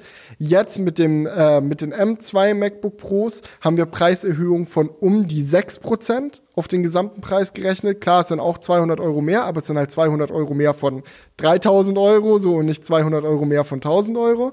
So, und das macht halt einen Unterschied, prozentual weniger. Ähm, und es gibt auch Konfigurationen, in denen das MacBook Pro günstiger geworden ist, je nachdem, wie du es dir zusammensteckst. Ähm, natürlich kannst du, musst du dafür Äpfel mit Birnen vergleichen, weil CPU-Kerne im M2 Pro nicht dieselben CPU-Kerne sind wie im M1 Pro und so weiter, weil ja jetzt Effizienzkerne dazugekommen sind. Im M1 Pro hattest du mehr äh, High-Performance-Kerne und so weiter und so fort. Bliblablub. Worauf okay. ich aber am Ende hinaus will, es gibt Konfigurationen, so, wo du eine ähnliche Anzahl an Performance, an einigen Stellen mehr Performance, an anderen Stellen weniger, äh, rein konfigurieren kannst in einen M2 Pro, MacBook Pro und sogar äh, 100 Euro günstiger rauskommst, als es noch mit dem okay, M1 du, Pro der Kannst du mal so, so eine Config raushauen? Das würde mich jetzt mal oh, interessieren. Warte, das dauert jetzt eine Sekunde, da musst du die Leute unterhalten. Ja, ich, kann, ich kann ja gerne schon mal ein bisschen was über den Aber ich habe da, hab das tatsächlich hier vorbereitet, ja. Hm. Ja, das ist Also gut. nicht vorbereitet, aber ich habe das hier abgespeichert irgendwo. Ich muss das nur kurz raussuchen. Ja, alles gut. Ähm, dann kann ich wieder mal kurz zum HomePod ähm, kommen. Äh, der wurde ja eingestellt weil er scheinbar nicht gut genug gelaufen ist. Und äh, ja, man hat immer gesagt, so ja, der HomePod, der war einfach zu teuer. Der kostete, glaube ich, beim Launch damals äh, die erste Generation 350 Euro, wurde dann irgendwann auf 329 Euro reduziert. So, und jetzt haben wir auch schon häufig drüber gesprochen, fehlt im äh, Line-up von Apple immer so der größere und etwas besser klingende Smart Speaker. Der hat einfach gefehlt. Wir hatten einfach nur noch den HomePod Mini und deswegen so haben wir schon ja, okay. Lass uns erstmal noch das HomePod-Thema fertig machen und dann, das ist ja jetzt Oh, das HomePod-Thema dauert aber ein Weilchen, da habe ich viel zu, zu sagen. Jetzt habe ich so das HomePod-Thema so halb angefangen. Komm, ich sag's nur einmal kurz die Config, da können wir auch einen Haken hintermachen. Okay. Ähm, beim M1 Pro, MacBook Pro 14 Zoll, hat eine Variante mit 10 Core GPU, äh, CPU, 16 Core GPU, 16 GB RAM und 1 Terabyte SSD, 2749 Euro gekostet. Und jetzt kriegst du beim 14 Zoll MacBook Pro eine Variante mit M2 Pro mit 10 Core CPU, 16 Core GPU und ähm, den 16 GB RAM und auch der 1 TB SSD, also eigentlich dieselben Specs. Das Einzige, was unterschiedlich ist, ist, dass es ähm, dass zwei Performance-Kernen zu zwei Effizienzkernen werden von der CPU. Aber das kriegst du für über 100 Euro günstiger. Also von 2749 Euro ist es jetzt auf 2629 runtergegangen in der Config. Und gleichzeitig bekommst du natürlich auch die anderen Vorteile von M2 Pro Architektur, also die schnellere Neural Engine zum Beispiel, die angeblich, das müssen wir erstmal noch austesten, aber angeblich verbesserte Energieeffizienz. Und ja, also das ist so, das so das Ding. Mhm. Okay, und äh, bei der Konfiguration, die 100 Euro teurer ist, war es dann M1 Pro, der da drin war? Ha? Genau. Ja. Aber es okay. ja, gibt's ja jetzt nicht mehr, zumindest nicht mehr von Apple. Aber das ist ja auch immer so das Ding, Dritthändler und so, die jetzt noch alte verkaufen. Das kannst du ja wirklich bei jedem neuen Produktlaunch sagen. Neues Samsung Galaxy kommt raus, neues dies kommt raus, neues kommt das raus. Ja, Dritthändler verkaufen das alte Modell noch günstiger. Das, das gilt immer. Aber die offiziellen Apple-Preise sind da 130 Euro günstiger geworden. Okay. Ja, krass. Dann gibt es ja tatsächlich was günstigeres. Aber so diese Einstiegspreise sind teurer geworden. Genau. Ja. Kostet mehr und kann mehr. ja, aber, ja, aber ganz ehrlich, Felix, das ist doch über. Das war früher war das so, das Produkt, wenn es leicht besser geworden ist, über ein Jahr oder zwei Jahre, dass dann der Preis auch einigermaßen stabil geblieben ist. So. Ja, das, das war manchmal so, aber ich weiß nicht, ob du dich daran erinnern kannst, ähm, wie sich Steve Ballmer komplett den Arsch drüber abgelacht hat, wie um alles in der Welt Leute 500 Euro für ein iPhone zahlen sollen beim ersten iPhone. Ha, 500 Dollars and it doesn't even have a keyboard. Dieses legendäre Interview. Du, von 500 Dollars fürs beste iPhone sind wir lange weg. OnePlus, dieselbe Geschichte. Ich weiß nicht, so als OnePlus in den Markt reingesteppt ist, sind sie mit dem OnePlus One für, was war das, irgendwie 250 Euro oder so reingegangen. Und alle so, wie geht das? Und es ist halt einfach, wir haben aktuell eine Inflation, wir haben eine Preis, Preisentwicklung generell und ich muss sagen, nur 6% mehr bei den MacBooks in vielen Configs, manche sogar günstiger. Mir fällt es schwer, da wirklich sauer zu sein. Ähm, vor allem, wenn man von Anfang an die Erwartung hatte, dass es wahrscheinlich 20% oder so hoch, hochgehen wird, wie bei den ganzen anderen Apple-Produkten. Da ähm, ja, wurden wir vom Schlimmsten noch bewahrt, meiner Meinung nach. Ja. Aber ich verstehe dann nicht, warum in den USA die Preise dann gleich geblieben sind. Da gibt es ja auch Inflation. Ja, also, Euro-Dollar-Kurs. Ja, der hat sich aber auch wieder ein bisschen erholt. So ist es jetzt ja nicht. Ja, deswegen haben wir auch nur 6 statt 20 Prozent Preis. Ach komm, mit dir kann man nicht sprechen. HomePod! Der scheiß Kapitalist hier wieder. Immer mit viel zu viel Verständnis für die Firmen und ihre Preise. Digga, niemand zwingt dich, das zu kaufen. Entweder findest du das Preis-Leistungs-Verhältnis okay, dann kaufen, wenn nicht, lass bleiben. Also ich glaube, das, das muss man sowieso nochmal dazu sagen. Wenn ihr ein M1 Gerät habt, ihr müsst wirklich nicht nicht upgraden. Also das nicht macht, upgraden. Bei einer Neuanschaffung ist das jetzt geil, sich dann das Neue zu holen, aber also ich habe jetzt ja auch ein M1 Max, MacBook Pro und für mich macht es ja jetzt auch keinen Sinn, ein Upgrade zu machen. Das ja, zumal sie an den Video-Engines, ja, an den Media-Engines nichts geändert haben. Und dadurch, ja. dass sich auch die Nanometer in der Fertigung nicht geändert hat, ist es wirklich also die Media Genau, der M3 könnte da deutlich, deutlich spannender werden, wenn sie dann auf drei Nanometer yes, runtergehen. Yes. Aber ist auch okay so. Ich muss nicht jedes Jahr ein neues MacBook kaufen. Ganz im Gegenteil. Ich bin froh, wenn ich mein MacBook jetzt hier noch ein paar Jährchen äh, auf jeden Fall benutzen kann.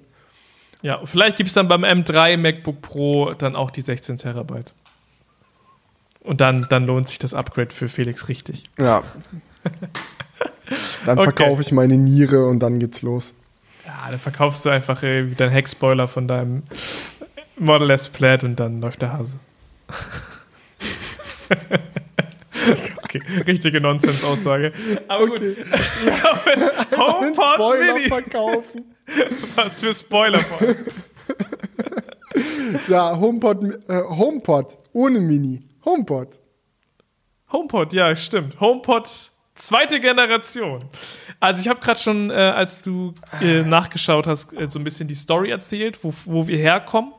Ähm, dass wir früher den HomePod hatten in der ersten Generation, der gefloppt ist, er war zu teuer, ähm, wurde nicht ja, das waren zumindest so die Gerüchte, wurde nicht häufig genug verkauft. Jetzt hatten wir in den letzten Jahren das Problem, dass wir in der Smart Speaker Kategorie von Apple irgendwie nur den HomePod Mini hatten und da irgendwie das größere Pendant gefehlt hat. Und deswegen kam das jetzt sehr überraschend, weil da gab es auch, glaube ich, gar keine Gerüchte, sondern dieser HomePod war jetzt auf einmal da, der zweiten Generation. Und ähm, ja, es hat sich ein bisschen was getan. Am Preis tatsächlich nichts. Also da hätte ich jetzt, äh, wo wir gerade schon über Preise gesprochen haben, hätte ich jetzt gedacht, okay, die lernen vielleicht so ein bisschen draus und sagen so, yo, wir bieten den jetzt vielleicht mal so für 279 oder irgendwie sowas an. Ich glaube, das wäre, hätte mehr gekickt. Aber gut, der HomePod zweite Generation ist jetzt da vor allem, ähm, ja, was ist neu? Die Lautsprecher etwas anders angeordnet. Ähm, der neue S7-Chip ist verbaut worden. Spa äh, Spatial Audio ist dabei. Genau, und. Ähm, Vor allem der neue S7-Chip. Das finde ich sehr witzig, weil Apple hat auch an vielen Stellen ja, da dann gesagt, so, oh, S5 ist noch im HomePod Mini, S7 im großen HomePod. Aber es ist halt dieser Apple Watch Chip, der seit Jahren nur neu benannt wird, aber sich nicht, ver nicht verändert. Also S5, S7 ist auch eigentlich gerade egal. ja, aber man sagt dann jetzt so, nur wegen dem S7 können wir da jetzt so geile Features reinbauen. So Quatsch. von wegen äh, Raumerkennung, dies, das, tralala. Das geht natürlich ja, bei dem Spatial HomePod Mini Audio. Ja, ja, du weißt. Das, das ja. verbraucht viel Rechenleistung, ja. Dolby Atmos mit nur einem Speaker Nee, also jetzt mal ganz ehrlich, lass, lass da ganz kurz drüber quatschen. Da ja, bin gerne. ich nämlich sehr gespannt drauf. Ähm, Apple hat ja schon mit dem alten HomePod viel Tricker, Tricksereien gemacht, so mit dem alten großen, das Anwenden reflektiert wird und bliblablub. Und der über den Gyroskop merkt, wenn er umgestellt wird und sich dann neu vermisst und neu ausrichtet und so. Und man muss sagen, ja, der Original Big HomePod hat immer ein bisschen größer geklungen, als er war, aber es ist jetzt keine Magie. Es ist nicht so, dass du davor stehst und auf einmal kommt von hinten der wildeste Sound äh, angeflogen. Das versprechen sie jetzt allerdings für den neuen HomePod und ich bin sehr gespannt, weil ich finde, das MacBook zum Beispiel macht das erstaunlich gut. Haben ja auch viele in ihren Reviews so, ja, Apple verspricht Spatial Audio, aber es sind nur Stereo-Lautsprecher, was für Spatial Audio? Ja, guck mal, Apple TV Plus Shows auf dem MacBook, da wirst du überrascht sein, von wo da manchmal die Sounds fliegen. Ähm, aber der Unterschied ist halt, bei einem MacBook ist die Soundbühne klar Du sitzt vor dem MacBook. Wo sollst du sonst sitzen? Der HomePod steht irgendwo im Raum und du bewegst dich im Raum. Also, wo baut der da die Soundbühne auf? Ich bin sehr gespannt. wo baut der da die Soundbühne auf, mein Junge? Ja. Also, wo ist hinten, wo ist vorne? Das ja, kann der doch gar nicht wissen. Nee, absolut. Also, ich muss sagen, das ist ich bin von diesen ganzen äh, automatischen Raumklangfunktionen und so weiter. Das ist ja, gibt's ja bei so vielen Audioprodukten, dass damit geworben wird, yo, die passen sich von Magie an und das klingt dann voll geil. It's magical. Ganz ehrlich, das ist immer Marketing. Es ist so häufig Marketing, bla bla. Deswegen bin ich jetzt gespannt, ob das bei dem ähm, HomePod auch so ist, ob der jetzt wirklich besser klingt als der alte. I don't know. Er hat ja zumindest weniger Lautsprecher, ne? Also sie haben Hochtöner rausgenommen aus ja. dem HomePod. Und zumindest in Amerika, wenn ich das mitbekommen habe, ist er günstiger geworden, 50 Euro. In Deutschland natürlich nicht. Babum, wir haben denselben Preis wie auch für den alten HomePod. Nee, wir haben sogar einen teureren Preis. War der alte nicht auch 3,49? Bei Release ja, aber der kostete dann 329. Ah. Apple hat da den Preis gesenkt dann auch. Ah, okay, gut, dann hatte ich dann hatte ich die Preissenkung nicht mehr auf dem Schirm diesmal. Ja, die hatte ich natürlich auf dem Schirm, kein Problem. Ja, of course. of course. Ja, nee, aber das ist das ist halt so das Ding. Ähm, was mich wirklich sehr interessiert, ist der wirtschaftliche Faktor dahinter. Weil es sind wirklich so Sachen, in letzter Zeit fängt Apple an, für mich so ein bisschen, also die perfekte Fassade bröckelt. Die Moves, die sie ziehen, scheinen teilweise fast schon uh. Tesla-esk unüberlegt und oh. manchmal ein bisschen strange durchgeführt zu werden. Ja, ein Beispiel zum, äh, ah, wie kann man das sagen? Ähm, du meinst die MacBooks. Ja, die, ähm, es gibt viele Indizien, dass die MacBooks eigentlich schon im letzten Herbst hätten kommen sollen. Es gab Gerüchte, es gab Leute, die gesehen haben, wie in Apple Park ähm, eine Keynote gefilmt wird für den Herbst, die dann im Herbst überhaupt nicht mehr stattgefunden hat. Jetzt haben wir dieses Release-Video von äh, den MacBooks auf YouTube und auf der Apple-Webseite einfach bekommen. Und es ist halt einfach ein Produktvideo, das so aussieht, als ob man es straight aus einer Keynote rausgeschnitten hätte. Es sind dieselben Shots, so dieselben Leute. Die Jahreszeit sieht ähnlich aus, so draußen im äh, Apple-Garten. Es ist einfach irgendwie. Ja, es scheint so, als hätten sie diese MacBooks schon im Herbst releasen wollen. Aber sie kamen erst, erst jetzt irgendwie um die Ecke. Und man denkt sich so, ja, okay, what's going on? Wieso kriegt man Berichte, dass äh, TSMC ähm, 3 Nanometer Kapazität leer gekauft bekommt von Apple und sich andere Hersteller beschweren, dass sie auch gerne 3 Nanometer hätten, aber TSMC macht 3 Nanometer nur für Apple. Dann kommen die Chips und es ist 5 Nanometer. Es sind einfach irgendwie Lauter solche Sachen, die passieren und dann halt die Geschichte mit dem HomePod. Ja, er wird aus dem Sortiment genommen, weil Apple und die haben es auch selber in einem, es gibt ein altes Pressestatement von Apple, als sie den Original HomePod rausgenommen haben, wo sie gesagt haben, ja, es ist halt, das Interesse ist nicht so da, der Preispunkt ist zu hoch, die Leute interessieren sich scheinbar nicht dafür, wir fokussieren uns auf den Mini.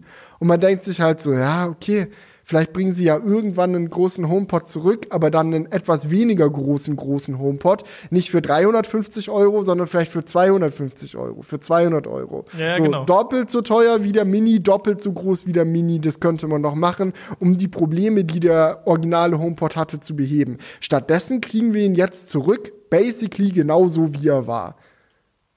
Ja. Hä? Man, man checkt die Logik dahinter nicht, ne? Weil ja, und warum, warum haben sie den nicht aufgehört zu bauen und dann die neue Generation vorgestellt, so mit einem flüssigen Übergang? Warum gab es in der Mitte eine Zwei-Jahres-Lücke, wo wir den nicht kaufen konnten? Warum? What? Es könnte natürlich sein, dass sie irgendwie so ein größeres Line-Up sogar noch planen, wo es dann jetzt noch einen dazwischen gibt. Aber dann, dann müsste ja der eigentlich jetzt HomePod Max heißen oder so. Ähm, ja. Das spricht wieder dagegen. Aber eigentlich, also es hätte jetzt wirklich ein Speaker gefehlt, der so, ich sag mal so, wirklich so 250 Euro gekostet hätte. Oder ein 200 Euro Speaker einfach noch ein bisschen so weil 350 Euro dann, dann zwei Stück davon holen, damit du Stereo-Sound hast irgendwie in deinem Wohnzimmer. Uff, das ist schon, ist schon heftig. Dafür kriegst du auch wirklich gute Anlagen mit verschiedensten Lautsprechern und so weiter und so fort, ähm, die dann auch geil sind. Also das ist schon viel Holz. Und ja, so, weiß jetzt auch nicht, was ich dazu sagen soll. Es ist so, ja, wir machen es halt wieder. Es ist halt jetzt wieder da. ja. Also, keine Ahnung, wenn ich mir dagegen ja. so ein Echo Studio von Amazon angucke, der kostet halt 189. So, mhm. der hat auch einen richtig geilen Klang, kannst du auch als Stereo-Paar mhm. koppeln. Ist dann halt ich, nicht im Apple-Ökosystem, aber. Ich finde, und an der Stelle geht auch ein dickes Shoutout raus an Alex Olmer von iPhoneblog.de. Der hat einen unglaublich guten Artikel über diesen neuen HomePod äh, geschrieben mit mhm. dem Titel Neuer HomePod stellt die Vertrauensfrage. Und den Take fand ich echt mega geil. Ich zitiere mal kurz was da draus. Ähm, mhm. Der HomePod Mini ist im Handel oft schon für 80 Euro zu haben. Den nimmt man mal mit. Es ist ein nettes Geburtstagsgeschenk. Für seinen Preis ist er unverbindlich unverbindlich, ein typischer Smart Speaker und besitzt durch sein kompaktes Format den berechtigten Anspruch auf ein Plätzchen im Haus oder Büro. Der große HomePod ist dagegen eine Investition, nicht nur mit seinem Anschaffungspreis von 350 Euro, sondern in ein Ökosystem aus HomeKit, AirPlay, Apple TV und Apple Music. Wenn man sich für diesen anspruchsvollen Lautsprecher entschließt, will man sich als Kunde sicher sein, dass Apple es ernst meint. Und das ist halt genau der Punkt. Ist man sich als HomePod-Käufer jetzt sicher, dass sie es ernst meinen, wenn die aus einer Laune heraus das Produkt für zwei Jahre aus dem Sortiment bringen und dann mit überschaubaren Veränderungen wieder zurück? So, also ich will mich nicht drüber beschweren, weil ich mochte den großen HomePod immer, aber als Nischenprodukt. Und jetzt ist er, also was hat sich geändert? Ist es jetzt kein Nischenprodukt mehr? So, mhm. ich war, äh, keine Ahnung.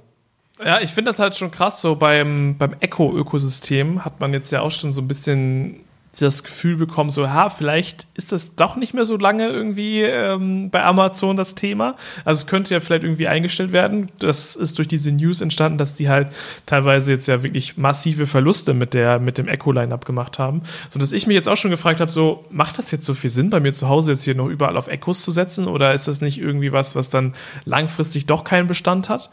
Und ähm, das war für mich auch so mit ein Grund, warum ich äh, jetzt ähm, in das Google Home Ökosystem gewechselt bin bei den Smart Speakern.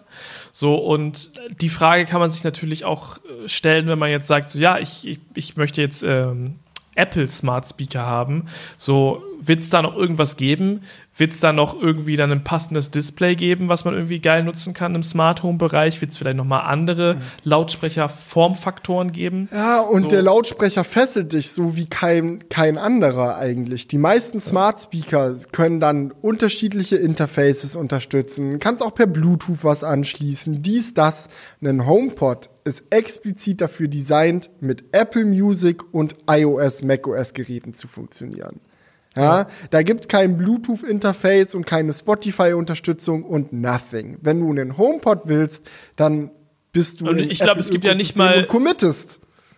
Ich glaube, du kannst ja auch nicht mal irgendein Kabel oder sowas anschließen an das Ding. Nein, nein, Du- das du ist Airplay ist die einzige Airplay und Siri sind die einzigen Audioschnittstellen, die es gibt. Ja. Und, die da sind ausreichend, wenn du im Apple-Ökosystem bist. Aber dann musst du dir halt sicher sein, so wie Alex Olmer meinte, so, du musst dir sicher sein, dass du das möchtest. Du investierst da rein, nicht nur geldtechnisch, sondern in das Ökosystem. Weil du dann da auch nicht mehr raus kannst. Wenn da erstmal 600 Euro HomePods in deinem, in deinem Zuhause stehen, so, dann sagst du nicht aus einer Laune heraus, so, jetzt kaufe ich mir das neue Google Pixel. Ja, funktioniert, funktioniert mein Smart Speaker nicht mehr.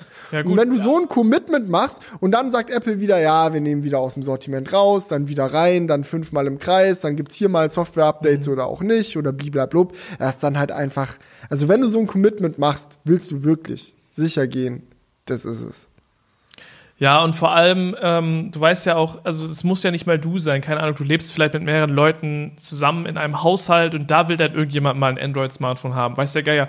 So, oder du hast Besuch von Freunden. Das ist, es ist schon sehr, also wenn du dir jetzt zum Beispiel in Sonos äh, ins Son- Sonos-Ökosystem einsteigst, da gibt es super viele verschiedene Lautsprecher, die auf allen Plattformen gleichwertig genutzt werden können und die auch einen guten Klang haben, die auch, äh, ja, Airplay-fähig sind. So, da ist halt dann echt die Frage, so, die auch einen Sprachassistenten drauf haben können. Ähm, so, ne, wa- was willst du jetzt mit dem HomePod? Das ver verstehe ich schon. Man redet bei Apple häufig vom goldenen Käfig und der HomePod, ganz besonders der große HomePod, ist ein richtig dickes Stück goldener Zaun.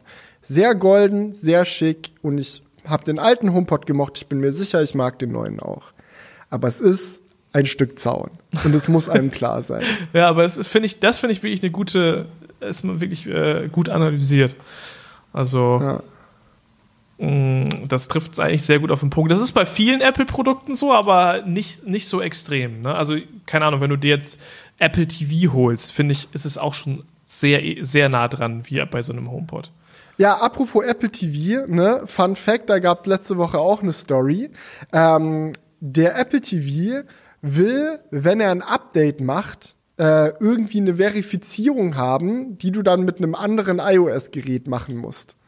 Ähm, und wenn du nur einen Apple TV hast und kein iPhone, kein iPad, nichts anderes, hatten jetzt letzte Woche ein paar User berichtet, dass sie das neue Update quasi nicht installieren konnten, weil man halt das wird dann angezeigt, ja, please connect your iPhone und du so, äh, habe ich nicht. Und die dann so, also es gibt dann irgend so einen ganz wilden Workaround über die Webseite und man muss sich ausloggen und den dann updaten und sich dann wieder einloggen und aber äh, weiß ich auch nicht. Ja, definitiv. Ja. Aber krass. Ja, also das trifft ganz gut. Äh, ansonsten, man kann den HomePod auch wieder als Stereo-Paar koppeln, mit dem Apple TV koppeln. Ähm, somit kannst du dir das auch schön dann an deinen Ja. äh, Fernseher Was stellen. ich mich immer noch frage, Apple sagt, geht ja auch so mega auf diese Spatial Audio Geschichte und sagt ja auch, Spatial Audio ist mit zwei gekoppelten HomePods am besten. Was ich mich frage, warum nicht noch ein paar Minis anschließen, wenn man schon dabei ist? Also Ja, Klar, stimmt. es ist extrem teuer, sich für 700 Euro ein HomePod Stereo Paar ins Wohnzimmer zu stellen. Aber wenn das schon der Schritt ist, den man gemacht hat, warum nicht noch zwei Minis, einer hinten links, einer hinten rechts? Damit könnte man Spatial Audio mit Sicherheit noch mal deutlich verbessern. Ja, ähm, geht aber immer noch nicht. Finde ich auch komisch. Aber was geht? Und da sind wir jetzt wieder dabei, dass Apple in letzter Zeit irgendwie ein bisschen Tesla-esque unterwegs ist ja, sie haben ein neues Feature freigeschaltet aus dem Nichts für den HomePod Mini. Geht seit heute, so gefühlt. Ähm, ein Temperatur- und Luftfeuchtigkeitssensor. Der war da scheinbar schon immer drin. Wusste nur niemand außer iFixit. Die hatten es äh, bei ihrem Teardown damals schon rausgefunden. Ähm, aber wurde bisher nicht genutzt. War einfach mit an Bord. Der neue große HomePod kann jetzt Temperatur und Luftfeuchtigkeit messen und im selben Zug haben alle HomePod Minis dieser Welt auf einmal das Update bekommen. Die können das jetzt auch. Das ist doch mal schön. Aber das ist wirklich wie Tesla, ne? Das ist die ganze Zeit schlummerte diese Hardware schon in diesem Produkt und wurde einfach nicht genutzt. Ja. ja. Haben sie jetzt gedacht, okay, jetzt müssen wir die Software eh beim HomePod entwickeln, komm, dann raus damit jetzt. Ja, es ist halt auch so ein typisches Ding. Also es gibt auch keinen Grund, diesen Sensor jetzt nicht aktiviert gehabt zu haben in den HomePods Mini, in den HomePod Minis. Das einzige, was ich mir vorstellen kann, ist, dass die Kapazität im Software-Team einfach nicht gereicht hat. Also der Sensor war drin, die wussten, das wollen wir irgendwann machen, aber Software-Team ist busy, kann gerade keine Integration für den Sensor schreiben, wird dann bei Gelegenheit erledigt. Ja? ja. Und Software-Team ist sowieso busy allgemein, gerade bei Apple. Das kriegt man ja auch mit, wenn man Gerüchteküche verfolgt. Ähm, das nächste iOS-Update zum Beispiel soll ja auch etwas magerer ausfallen, weil das ganze Software-Team sehr beschäftigt damit ist, Virtual Reality äh, Software für die VR-Brille zu bauen. Ja, also da geht scheinbar auch Apple gerade so ein bisschen die Manpower aus. Ich glaube, Software. Und dann entwickeln Sof noch nicht am Auto sind auf diesem, auf diesem Planeten sowieso sehr naja. busy. Ja. also, das kann man, glaube ich, schon sagen. Ja. Und an diesem MacBook scheinbar, was mit abnehmbarem Display mit Touchscreen kommen soll, arbeiten ja aktuell scheinbar auch irgendwelche Leute bei Apple. Da bin ich sehr misstrauisch. Mal ja, gucken, was daraus wird.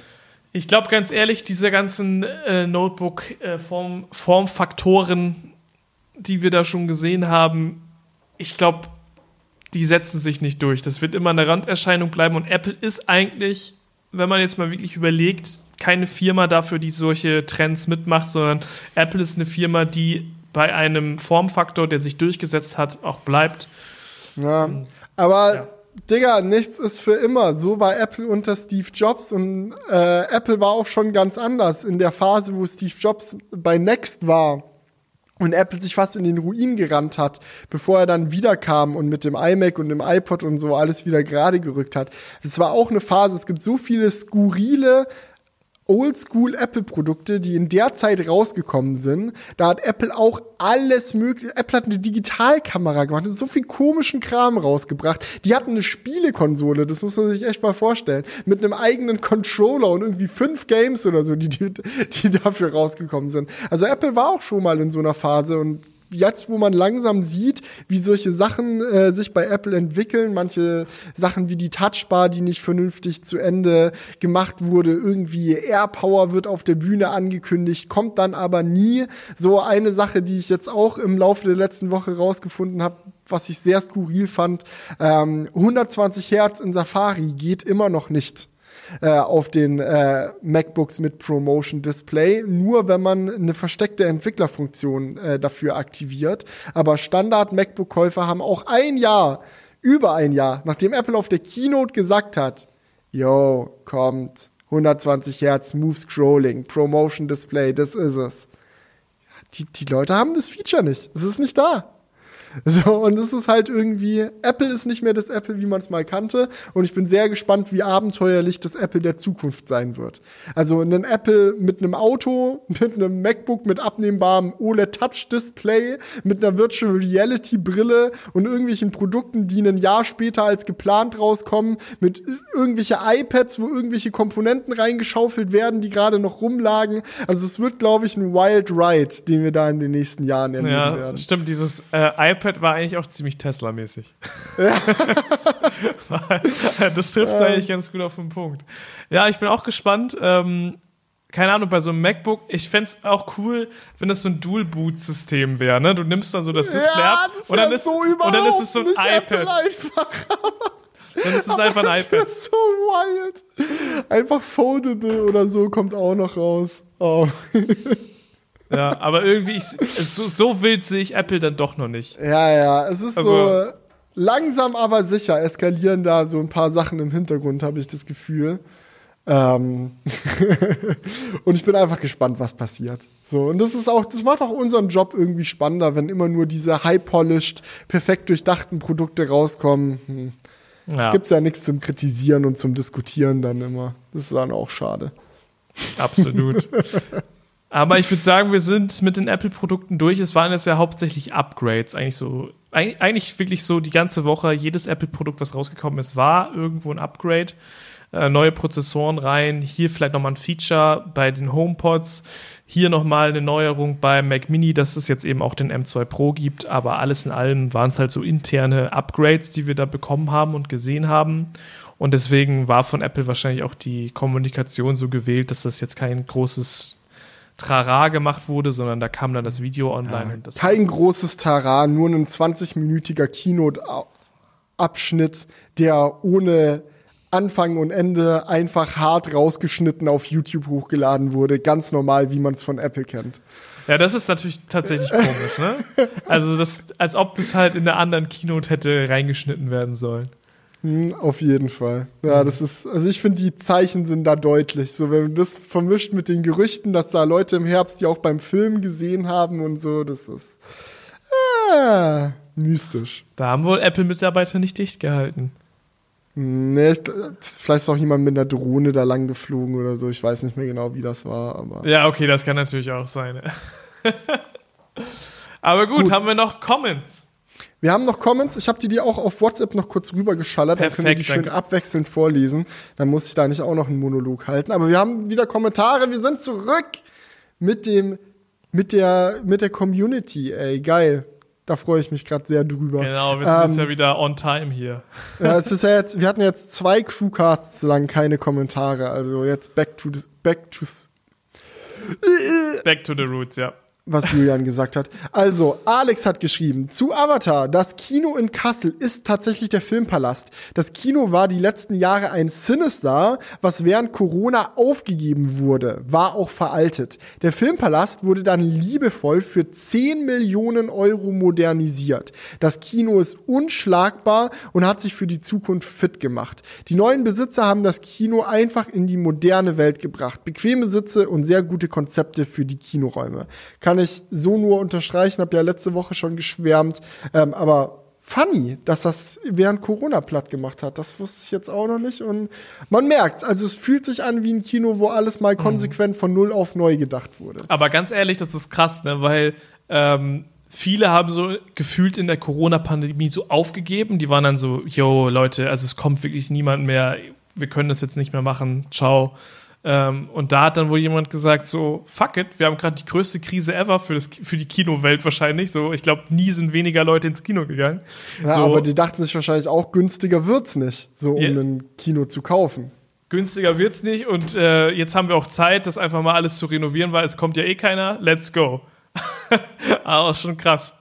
Aber Michael hat geschrieben äh, zum Tesla-Service. Eure Erfahrungen mit dem Tesla-Service sind echt krass, aber ich hatte wirklich eine so unfassbar gute Erfahrung. Anfang letzten Jahres wollte ich eine Probefahrt machen, aber da war ich noch 20 und das geht erst ab 21 Jahren.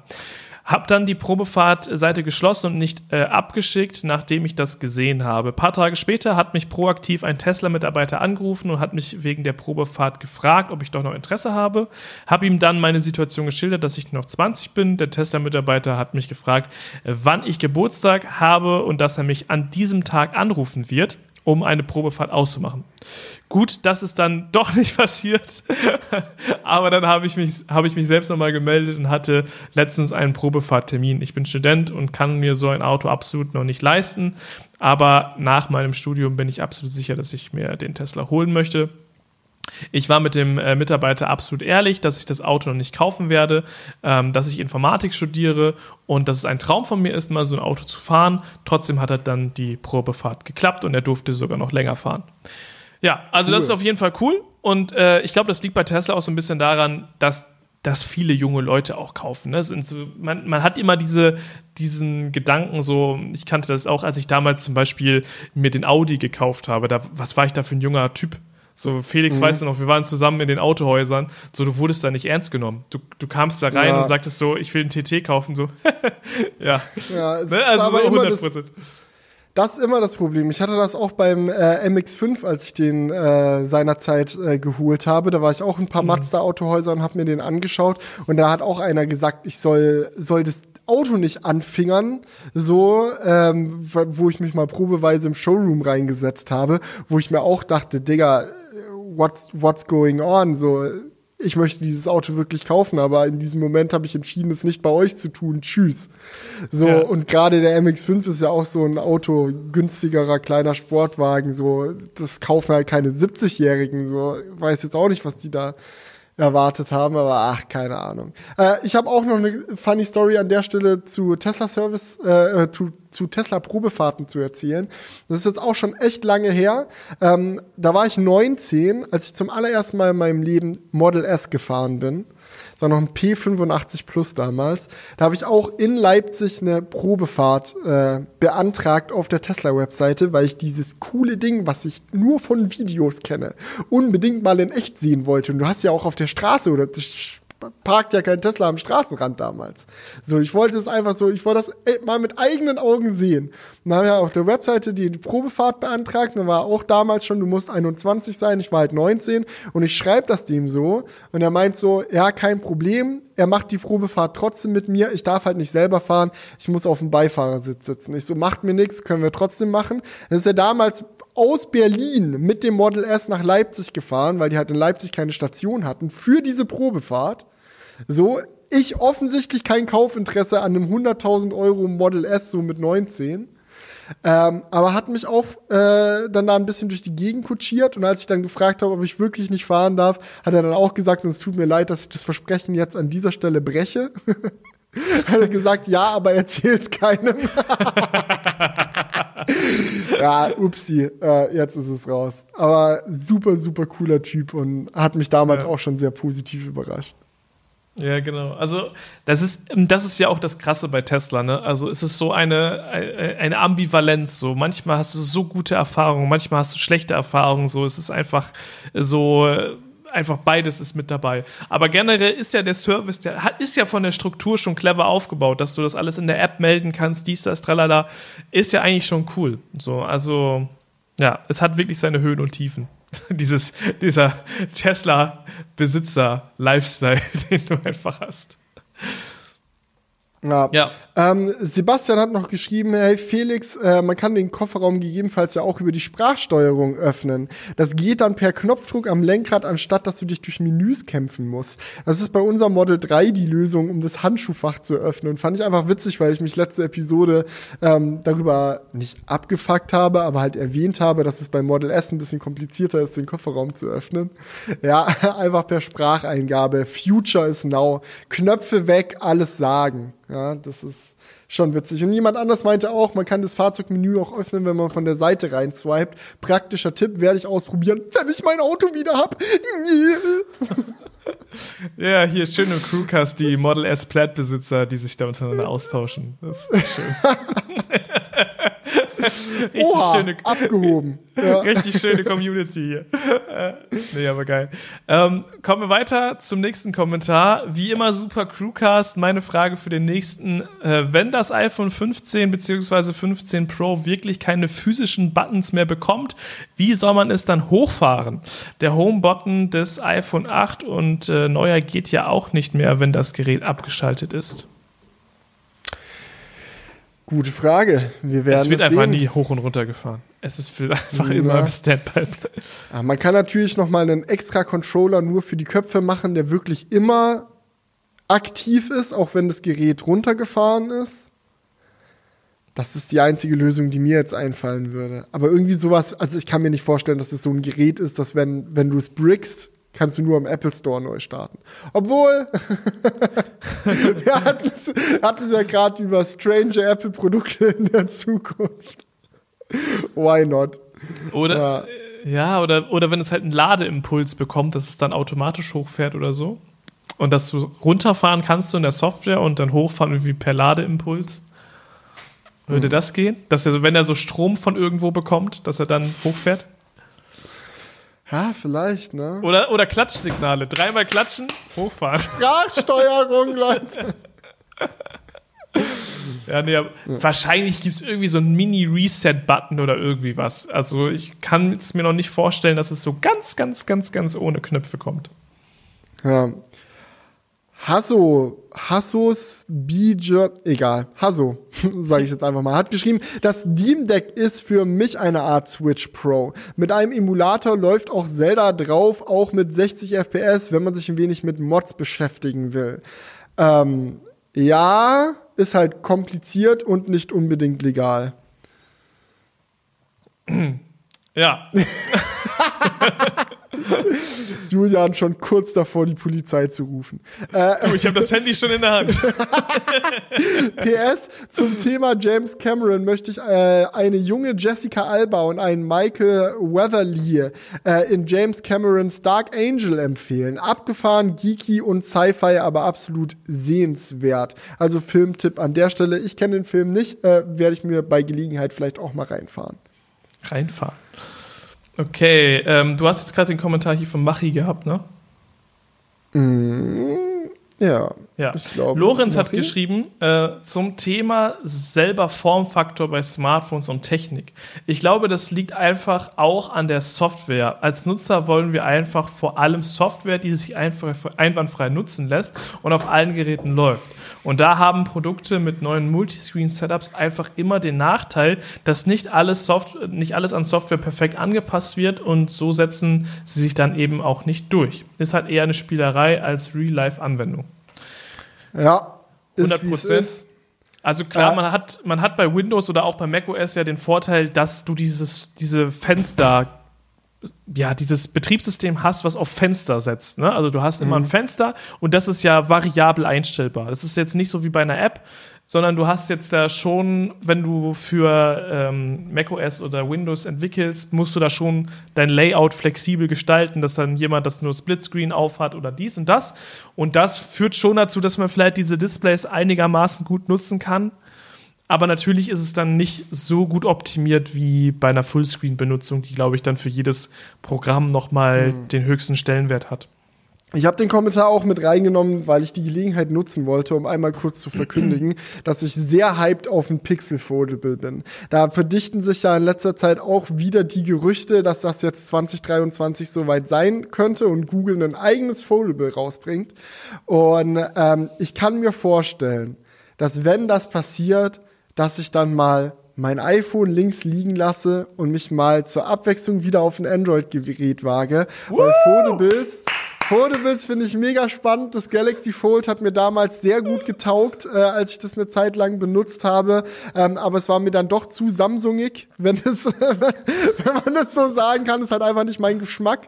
Äh, Stock Android finde ich aber wunderschön, so gerade was auf dem äh, Pixel jetzt gerade läuft, Material U und alles, was da abgeht, ist eigentlich sehr nice. Und wenn die Zeit kommt und es gibt da ein Foldable, werde ich glaube ich, mindestens mal für eine Woche oder so drauf wechseln und da einen Erfahrungsbericht für YouTube dann machen.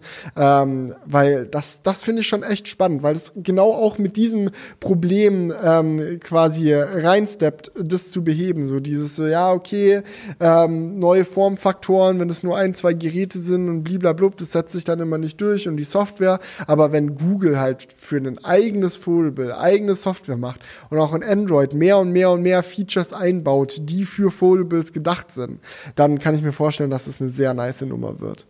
Ja, und das könnte auch für Android noch geil sein, weil iOS ja da bisher noch gar nicht drauf setzt und es auch noch wahrscheinlich äh, ein paar Jahre dauern wird, bis da überhaupt mal was kommen könnte.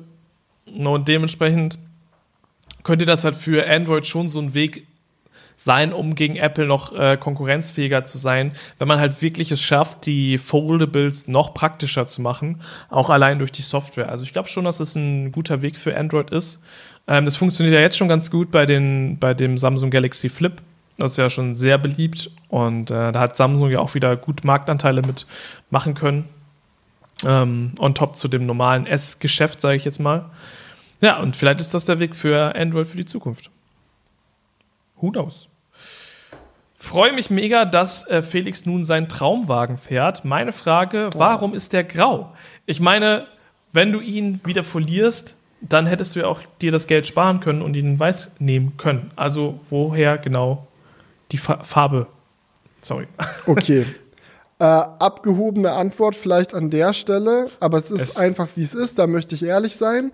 Ähm, wenn du ein weißes Auto folierst, hat es von außen zwar eine andere Farbe, aber du öffnest eine Tür, du öffnest den Kofferraum, du öffnest einen Frank oder du schaust mal irgendwo in ein Spaltmaß und irgendwo leuchtet immer noch dieses Weiß raus. Und gerade wenn du eine knallige Farbe hast, kann das relativ scheiße aussehen. Deswegen eignen sich zum Folieren dunkle Farben mehr, also schwarz oder grau.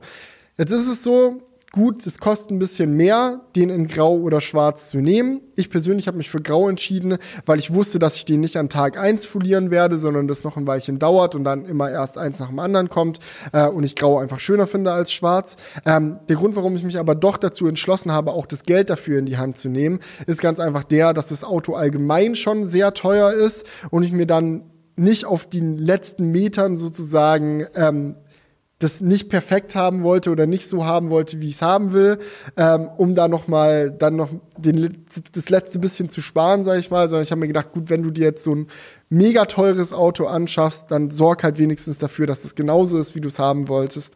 Und wir hatten ja ein weißes Model Y für den Nordcup foliert und es ist halt wirklich jedes Mal, wenn du einsteigst, denkst du dir, hä? Und das muss halt nicht sein. Deswegen, ja, die Entscheidung ja. wurde dementsprechend so getroffen. Kann ich verstehen. Und ich hätte auch grau gewählt. Also absolut legitime Entscheidung. Auch wenn ich wahrscheinlich der Sparfuchs gewesen wäre. Ja. Aber gut. Hm. Felix, äh, hast du vor, demnächst am Plaid technisch was zu verändern? Gerade die Bremsen sollen ja für die Leistung zu schwach sein. Kannst du das bestätigen? PS, eine Finanzierung über 100k ohne Anzahlung, wie funktioniert das? Hätte ich nicht gedacht, dass das überhaupt möglich ist. Ja, ähm, erstmal kurz zu dem Umbauthema. Bremsen stehen bei mir auf der To-Do-Liste, hätte ich schon Bock, was zu machen. Ähm, wir arbeiten hier ja auch viel mit Silent Drive zusammen, die Tesla-Tuning machen. Mit Michelin haben wir die Möglichkeit, auf Rennstrecken zu gehen und so. Und da habe ich einfach Lust drauf. Da ist eine Bremse eigentlich wichtig, muss man ganz ehrlich sagen. Aktuell gibt es noch nicht so viele Bremsen, die du mit Eintragung in Deutschland verbauen kannst fürs Model S deswegen sind wir da jetzt, also gerade für die neuen äh, Model S, deswegen sind wir da gerade am Schauen, wie wir das geregelt bekommen. Das kommt dann bei Gelegenheit, also ist jetzt nichts, was für nächste Woche auf dem Plan steht, aber wir haben das auf dem Schirm. Ähm, ansonsten Folie kommt, Felgen kommen, Scheibentönung will ich auf jeden Fall machen. Ähm, und dann eventuell in Zukunft kann man mal noch drüber reden, ob da vielleicht noch irgendwelche Carbonteile oder so rankommen. Aber ich will mich damit nicht übernehmen. Ich habe das bei meinem, bei meinem Model 3 gemerkt. Ich habe den ja drei Jahre gefahren und das ich habe ein ganzes Jahr habe ich den so gefahren, wie er aus der Fabrik gerollt ist, ohne was dran zu verändern. Und es war immer in Ordnung. So, es war das ganze Jahr über hatte ich so richtig noch dieses Gefühl, ey, das ist ein neues Auto, das ist frisch, das ist exciting, hier geht was ab. Und dann, als ich nach einem Jahr angefangen habe, Dinge zu verändern, Felgen, Folie, bliblablub und solche Sachen zu machen, war es dann da nochmal wie, als hätte man auf einmal ein neues Auto. Und damit hast du halt dieses, dieses Abenteuer-Auto, was man halt als Autoliebhaber gerne erlebt, kannst du halt richtig strecken über die Zeit. Und so wird es mit dem Plaid auch sein. Also ich habe vor, das möglichst lange zu fahren ist ja auch ein teures Auto und jetzt auch mit dem neuen Prozessor, der drin ist und so, habe ich das Gefühl, dass es auch sehr lange noch sehr geile Updates bekommen wird. Ähm, und ich werde über die Zeit immer was am Auto machen. Es geht dann jetzt erstmal mit Folie und Felgen los und dann nach und nach und nach gucke ich mal, was da in den nächsten Jahren noch so ansteht. Finanzierungsthema äh, möchte ich auch mal kurz ansprechen, weil ich im Umfeld häufiger das schon gehört habe und auch online häufiger gehört habe, äh, was ist das, so ein teures Auto finanzieren? Das bedeutet ja, du kannst es dir eigentlich gar nicht leisten. Du verschuldest dich also nur, um so einen geilen Wagen zu fahren, bist du bescheuert? Ähm, hat auch jemand drunter geschrieben, so war bereits der zweite, äh, nee, warte. Egal, es war noch ein anderer Kommentar auf jeden Fall. Und dazu muss ich einfach kurz Statement abgeben. Es gibt viele Gründe, ein Auto zu finanzieren, abseits von ich kann es mir nicht leisten. So, weil eine Finanzierung ist einfach ein anderes Konzept. Wenn du finanzierst, statt direkt bar zu kaufen, ähm, zahlst du halt ein bisschen mehr, weil du die Zinsen natürlich drauf zahlen musst, hast aber auf der anderen Seite den Vorteil, dass der Betrag, den das Auto kostet, nicht ab Tag eins für die gesamte Zeit, die du das Auto fährst, bis zum Verkauf geblockt ist, sondern du kannst damit wirtschaften, du kannst es anlegen, du kannst investieren. Ich kann zum Beispiel für mein Business sowas machen wie neues Kameraequipment kaufen, in ein neues Studio Studio investieren, dadurch meine Produktivität erhöhen, auf der anderen Seite dafür sorgen, dass ich mit mehr Werbekooperationen dann wieder mehr Geld reinbekommen kann. Lauter solche Sachen und es ähm, muss nicht unbedingt immer der sinnvollste Weg sein, diesen fetten Batzen Geld einfach gleich in dem Fahrzeug zu binden und dann jahrelang keinen Zugriff darauf zu haben, während du mit dem Auto rumfährst. Ähm, und ich hatte damals mein Model 3 Performance Bar gekauft dann im Nachhinein mich auch ein bisschen geärgert, weil viele der ähm, Aktien und ETFs und so, äh, von denen ich damals ein paar geholt habe, in den letzten drei Jahren so viel an Wert gewonnen haben, dass ich mir denke, wenn ich das Auto finanziert hätte, die, das Geld in die ETFs gesteckt hätte, wäre tausendmal besser gelaufen. Klar kannst du im Aktienmarkt die Zukunft nicht voraussagen, aber das ist so ein Ding, da habe ich mir dann halt gedacht, dieses Mal möchte ich es mit einer Finanzierung probieren. Bisher fühlt sich ganz gut an. Ich glaube, da die richtige Entscheidung getroffen zu haben. Äh, am Ende ist man dann immer schlauer. Äh, ich kann dann in fünf Jahren berichten, ob ich immer noch denke, dass es die richtige Entscheidung war.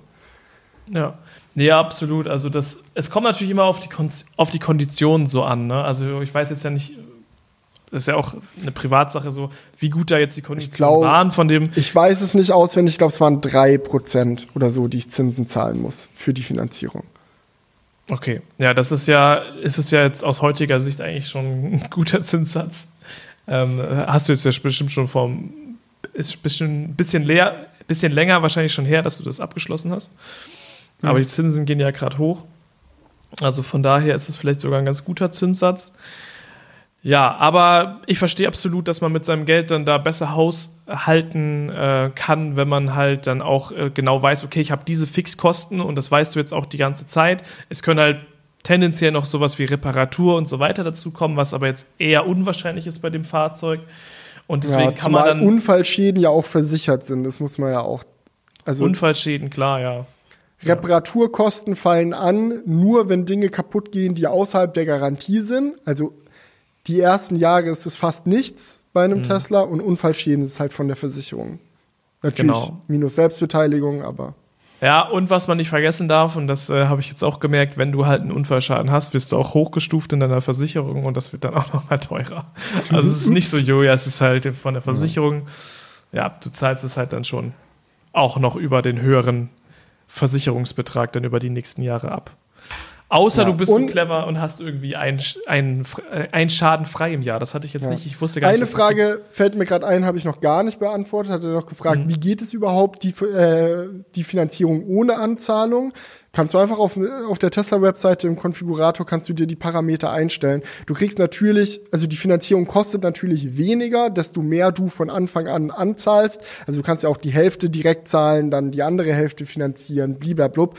Du kannst dir das alles aussuchen, das beeinflusst natürlich die Konditionen und man muss natürlich sagen, ohne Anzahlung hast du natürlich die schlechtesten Konditionen für die Finanzierung. Ähm, kann jeder abwägen, wie er möchte. Ich fand es jetzt in dem äh, Fall so praktisch, weil ich irgendwie das auch mal ausprobieren wollte, wie, wie das dann ja. ist. Ich habe jetzt die Möglichkeit, ähm, ich hatte dadurch zum Beispiel auch die Möglichkeit, mein Model 3 jetzt nicht verkaufen zu müssen, bevor das Model S kommt, zumal du ja nie weißt, wann das kommt. Tesla-Auslieferung ist ja auch sehr sprunghaft. Äh, und habe jetzt du durch die fehlende Anzahlung zum Beispiel auch den Luxus, dass ich jetzt mich um den Verkauf von meinem Auto kümmern kann. Das ist auch gerade aktiv am Laufen. Und nein, ich verkaufe ihn nicht in die Community. Der wird anonym verkauft. Ähm, aber ja, äh, das, ist, das sind einfach so Sachen. Und du kannst einfach konfigurieren und entweder wirst ja. du angenommen dafür oder nicht. Und ich meine, du hast jetzt ja auch echt einen guten Schuss gemacht mit 3%. Also überleg dir mal, du hast ja einen Kredit mit einer Summe von über 100.000 Euro und da 3% für zu bekommen, ähm, ist eigentlich echt ganz gut jetzt gewesen. Dafür, dass du null Anzahlung und wirklich keinen Eigenkapitaleinsatz hast. Ja. Also bin ich jetzt echt überrascht, dass der also Kredit so Also nage mich nicht auf den 3% nicht fest, so habe ich es gerade im Kopf. Ich müsste es auch nochmal in meinem Vertrag nachschauen, aber es war auf jeden Fall jetzt nicht 7% ja. oder so. Aber kann ja durchaus sein, wenn das jetzt schon ein bisschen her ist. So, wir hatten ja, mhm. wenn wir ein Jahr zurückgehen, was wir da für Zinssätze hatten, das war ja echt geil. So, und jetzt mittlerweile ist es ja sehr gestiegen. Also, wenn du das vor einer längeren Zeit abgeschlossen hast, ist es ja schon realistisch. Da war damals 3% wahrscheinlich teuer, aber es hat sich jetzt ja, ja schon sehr geändert. Ja. Cool. Haben wir noch Fragen? Ich glaube schon. Mm. Ja. Auf jeden Fall. Hier, musste bei der Hotline-Story bei Tesla schmunzeln, hat Frank geschrieben. Ähm, ich habe einen eigenen Pannendienst in der Schweiz und telefoniere sehr oft mit den ganzen Versicherungen. Habe dazu zwei Punkte. Einerseits war ich auch schon circa anderthalb Stunden in der Warteschleife, habe dann auch gleichzeitig mit einer anderen Nummer angerufen und war nach zwei Minuten dort dran. Der Mitarbeiter dort meinte, sie hätten manchmal so Anrufe, die im System verloren gehen und die kriegen sie dann nicht mehr dran. Andererseits weiß ich, dass bei den Hotlines Airlines, welche in unserer Region unsere Nummern kennen, wir bevorzugt drangenommen werden. Grüße aus Zürich. Ja, es hat auch, glaube ich, noch jemand geschrieben, ich weiß nicht, ob du das noch gescreenshottet hast. Das ist war auf der, jeden der Fall direkt danach. Ja, ja der es, nächste Kommentar es, danach. Dass es auf jeden Fall so Scoring-Systeme halt gibt, ne, wo dann halt geguckt wird, ja. okay, kauft der Kunde viel ähm, oder telefoniert der viel, aber kauft nicht viel, so, ne? so dass du da so gerankt wirst. Ja, und ne, man, man, man weiß ja jetzt nicht, wie das jetzt bei Tesla wirklich war. Ne? Also ich, deswegen, ich habe das auch gesagt im, im, im, im Video so, es ist eine Vermutung, aber im Endeffekt äh, weißt du natürlich nicht. Vielleicht war es ein technischer Defekt, vielleicht hatten sie wirklich keinen Bock auf mich. Ähm, was ich aber dann wirklich schade finde, ist, dass halt dann in der Hotline dir die ganze Zeit gesagt wird, so, yo, wir haben heute ein erhöhtes Aufkommen, äh, wir nehmen alle nach der Reihe dran, machen Sie sich keine Sorgen, dies, das. Ne? Also warum sagt man, also das ist dann ja wirklich offensichtlich falsch, weil es wird eben nicht in der Reihe dran genommen. Ne? Also das finde ich dann halt schon grenzwertig, wenn man dann wieder so eine Behauptung da in der Hotline raushaut und dann kannst du mit einer anderen Nummer anrufen und kommst viel schneller dran. Also so viel, viel schneller dran. So, ja, das hat mich dann da schon sehr geärgert, muss ich sagen. Aber was da jetzt genau los war bei Tesla, I don't know. Da, se da sehen wir ja nicht hinter die Kulissen leider. Ja. Aber gut, ich glaube, das war's mit den Kommentaren. Ähm, vielen Dank fürs Zuhören. Vielen Dank für den Crewcast. Ich fand es sehr entspannt heute. Sehr ja. relaxed. Hat mich sehr gefreut. Ich bin gespannt auf nächste Woche, was für komische Produkte da dann noch alle vorgestellt wurden auf einmal. Ähm, ich, ich würde jetzt, würd jetzt mal wild behaupten, dass nächste Woche weniger Apple und Tesla in diesem Crewcast am Start ist. Weil jetzt ist da eigentlich wirklich, wirklich alles erstmal Ja, wer weiß, wer weiß, was mit meinem Model S noch passiert. Dann kommt die ja, Dachscheibe gut. und dann stellen sie fest, dass die Karosse krumm ist und es deswegen nicht passt. ja, vielleicht auch bei mir so. Mein, mein Tesla muss ja nächste Woche auch in die Werkstatt. Vielleicht passiert da auch noch irgendwas. Mal gucken. Kann man natürlich ja. nicht wissen. Aber Alright. gut. Aber vielen Dank. Ich würde sagen, Leute, Macht's gut und ja. haut rein. Bis zum nächsten Mal. Ciao. Ciao. Wake up, honey, I made you breakfast. Fresh coffee and bagels too. A new day is waiting for us. We got lots of fun stuff to do. Let's go to the zoo and feed the monkeys. I can lend them your baseball cap. Let's make the day a very Growing up is just a trap. Don't it seem